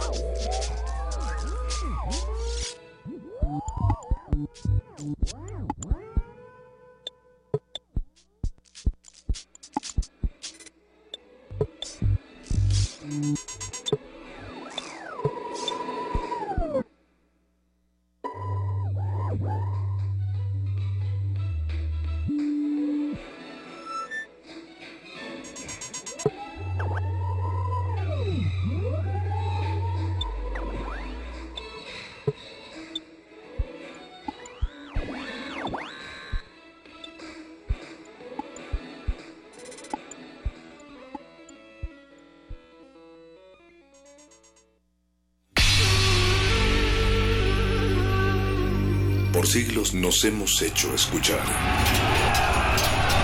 Nacimos como parte de esa inmensa mayoría. Hablar, Escuchar. debatir, proponer, cuestionar. Está en nuestra naturaleza. Seamos instrumentos de conciencia de nuestro pueblo. Usamos el sonido porque atraviesa obstáculos. Muros, fronteras. Nosotros somos la resistencia.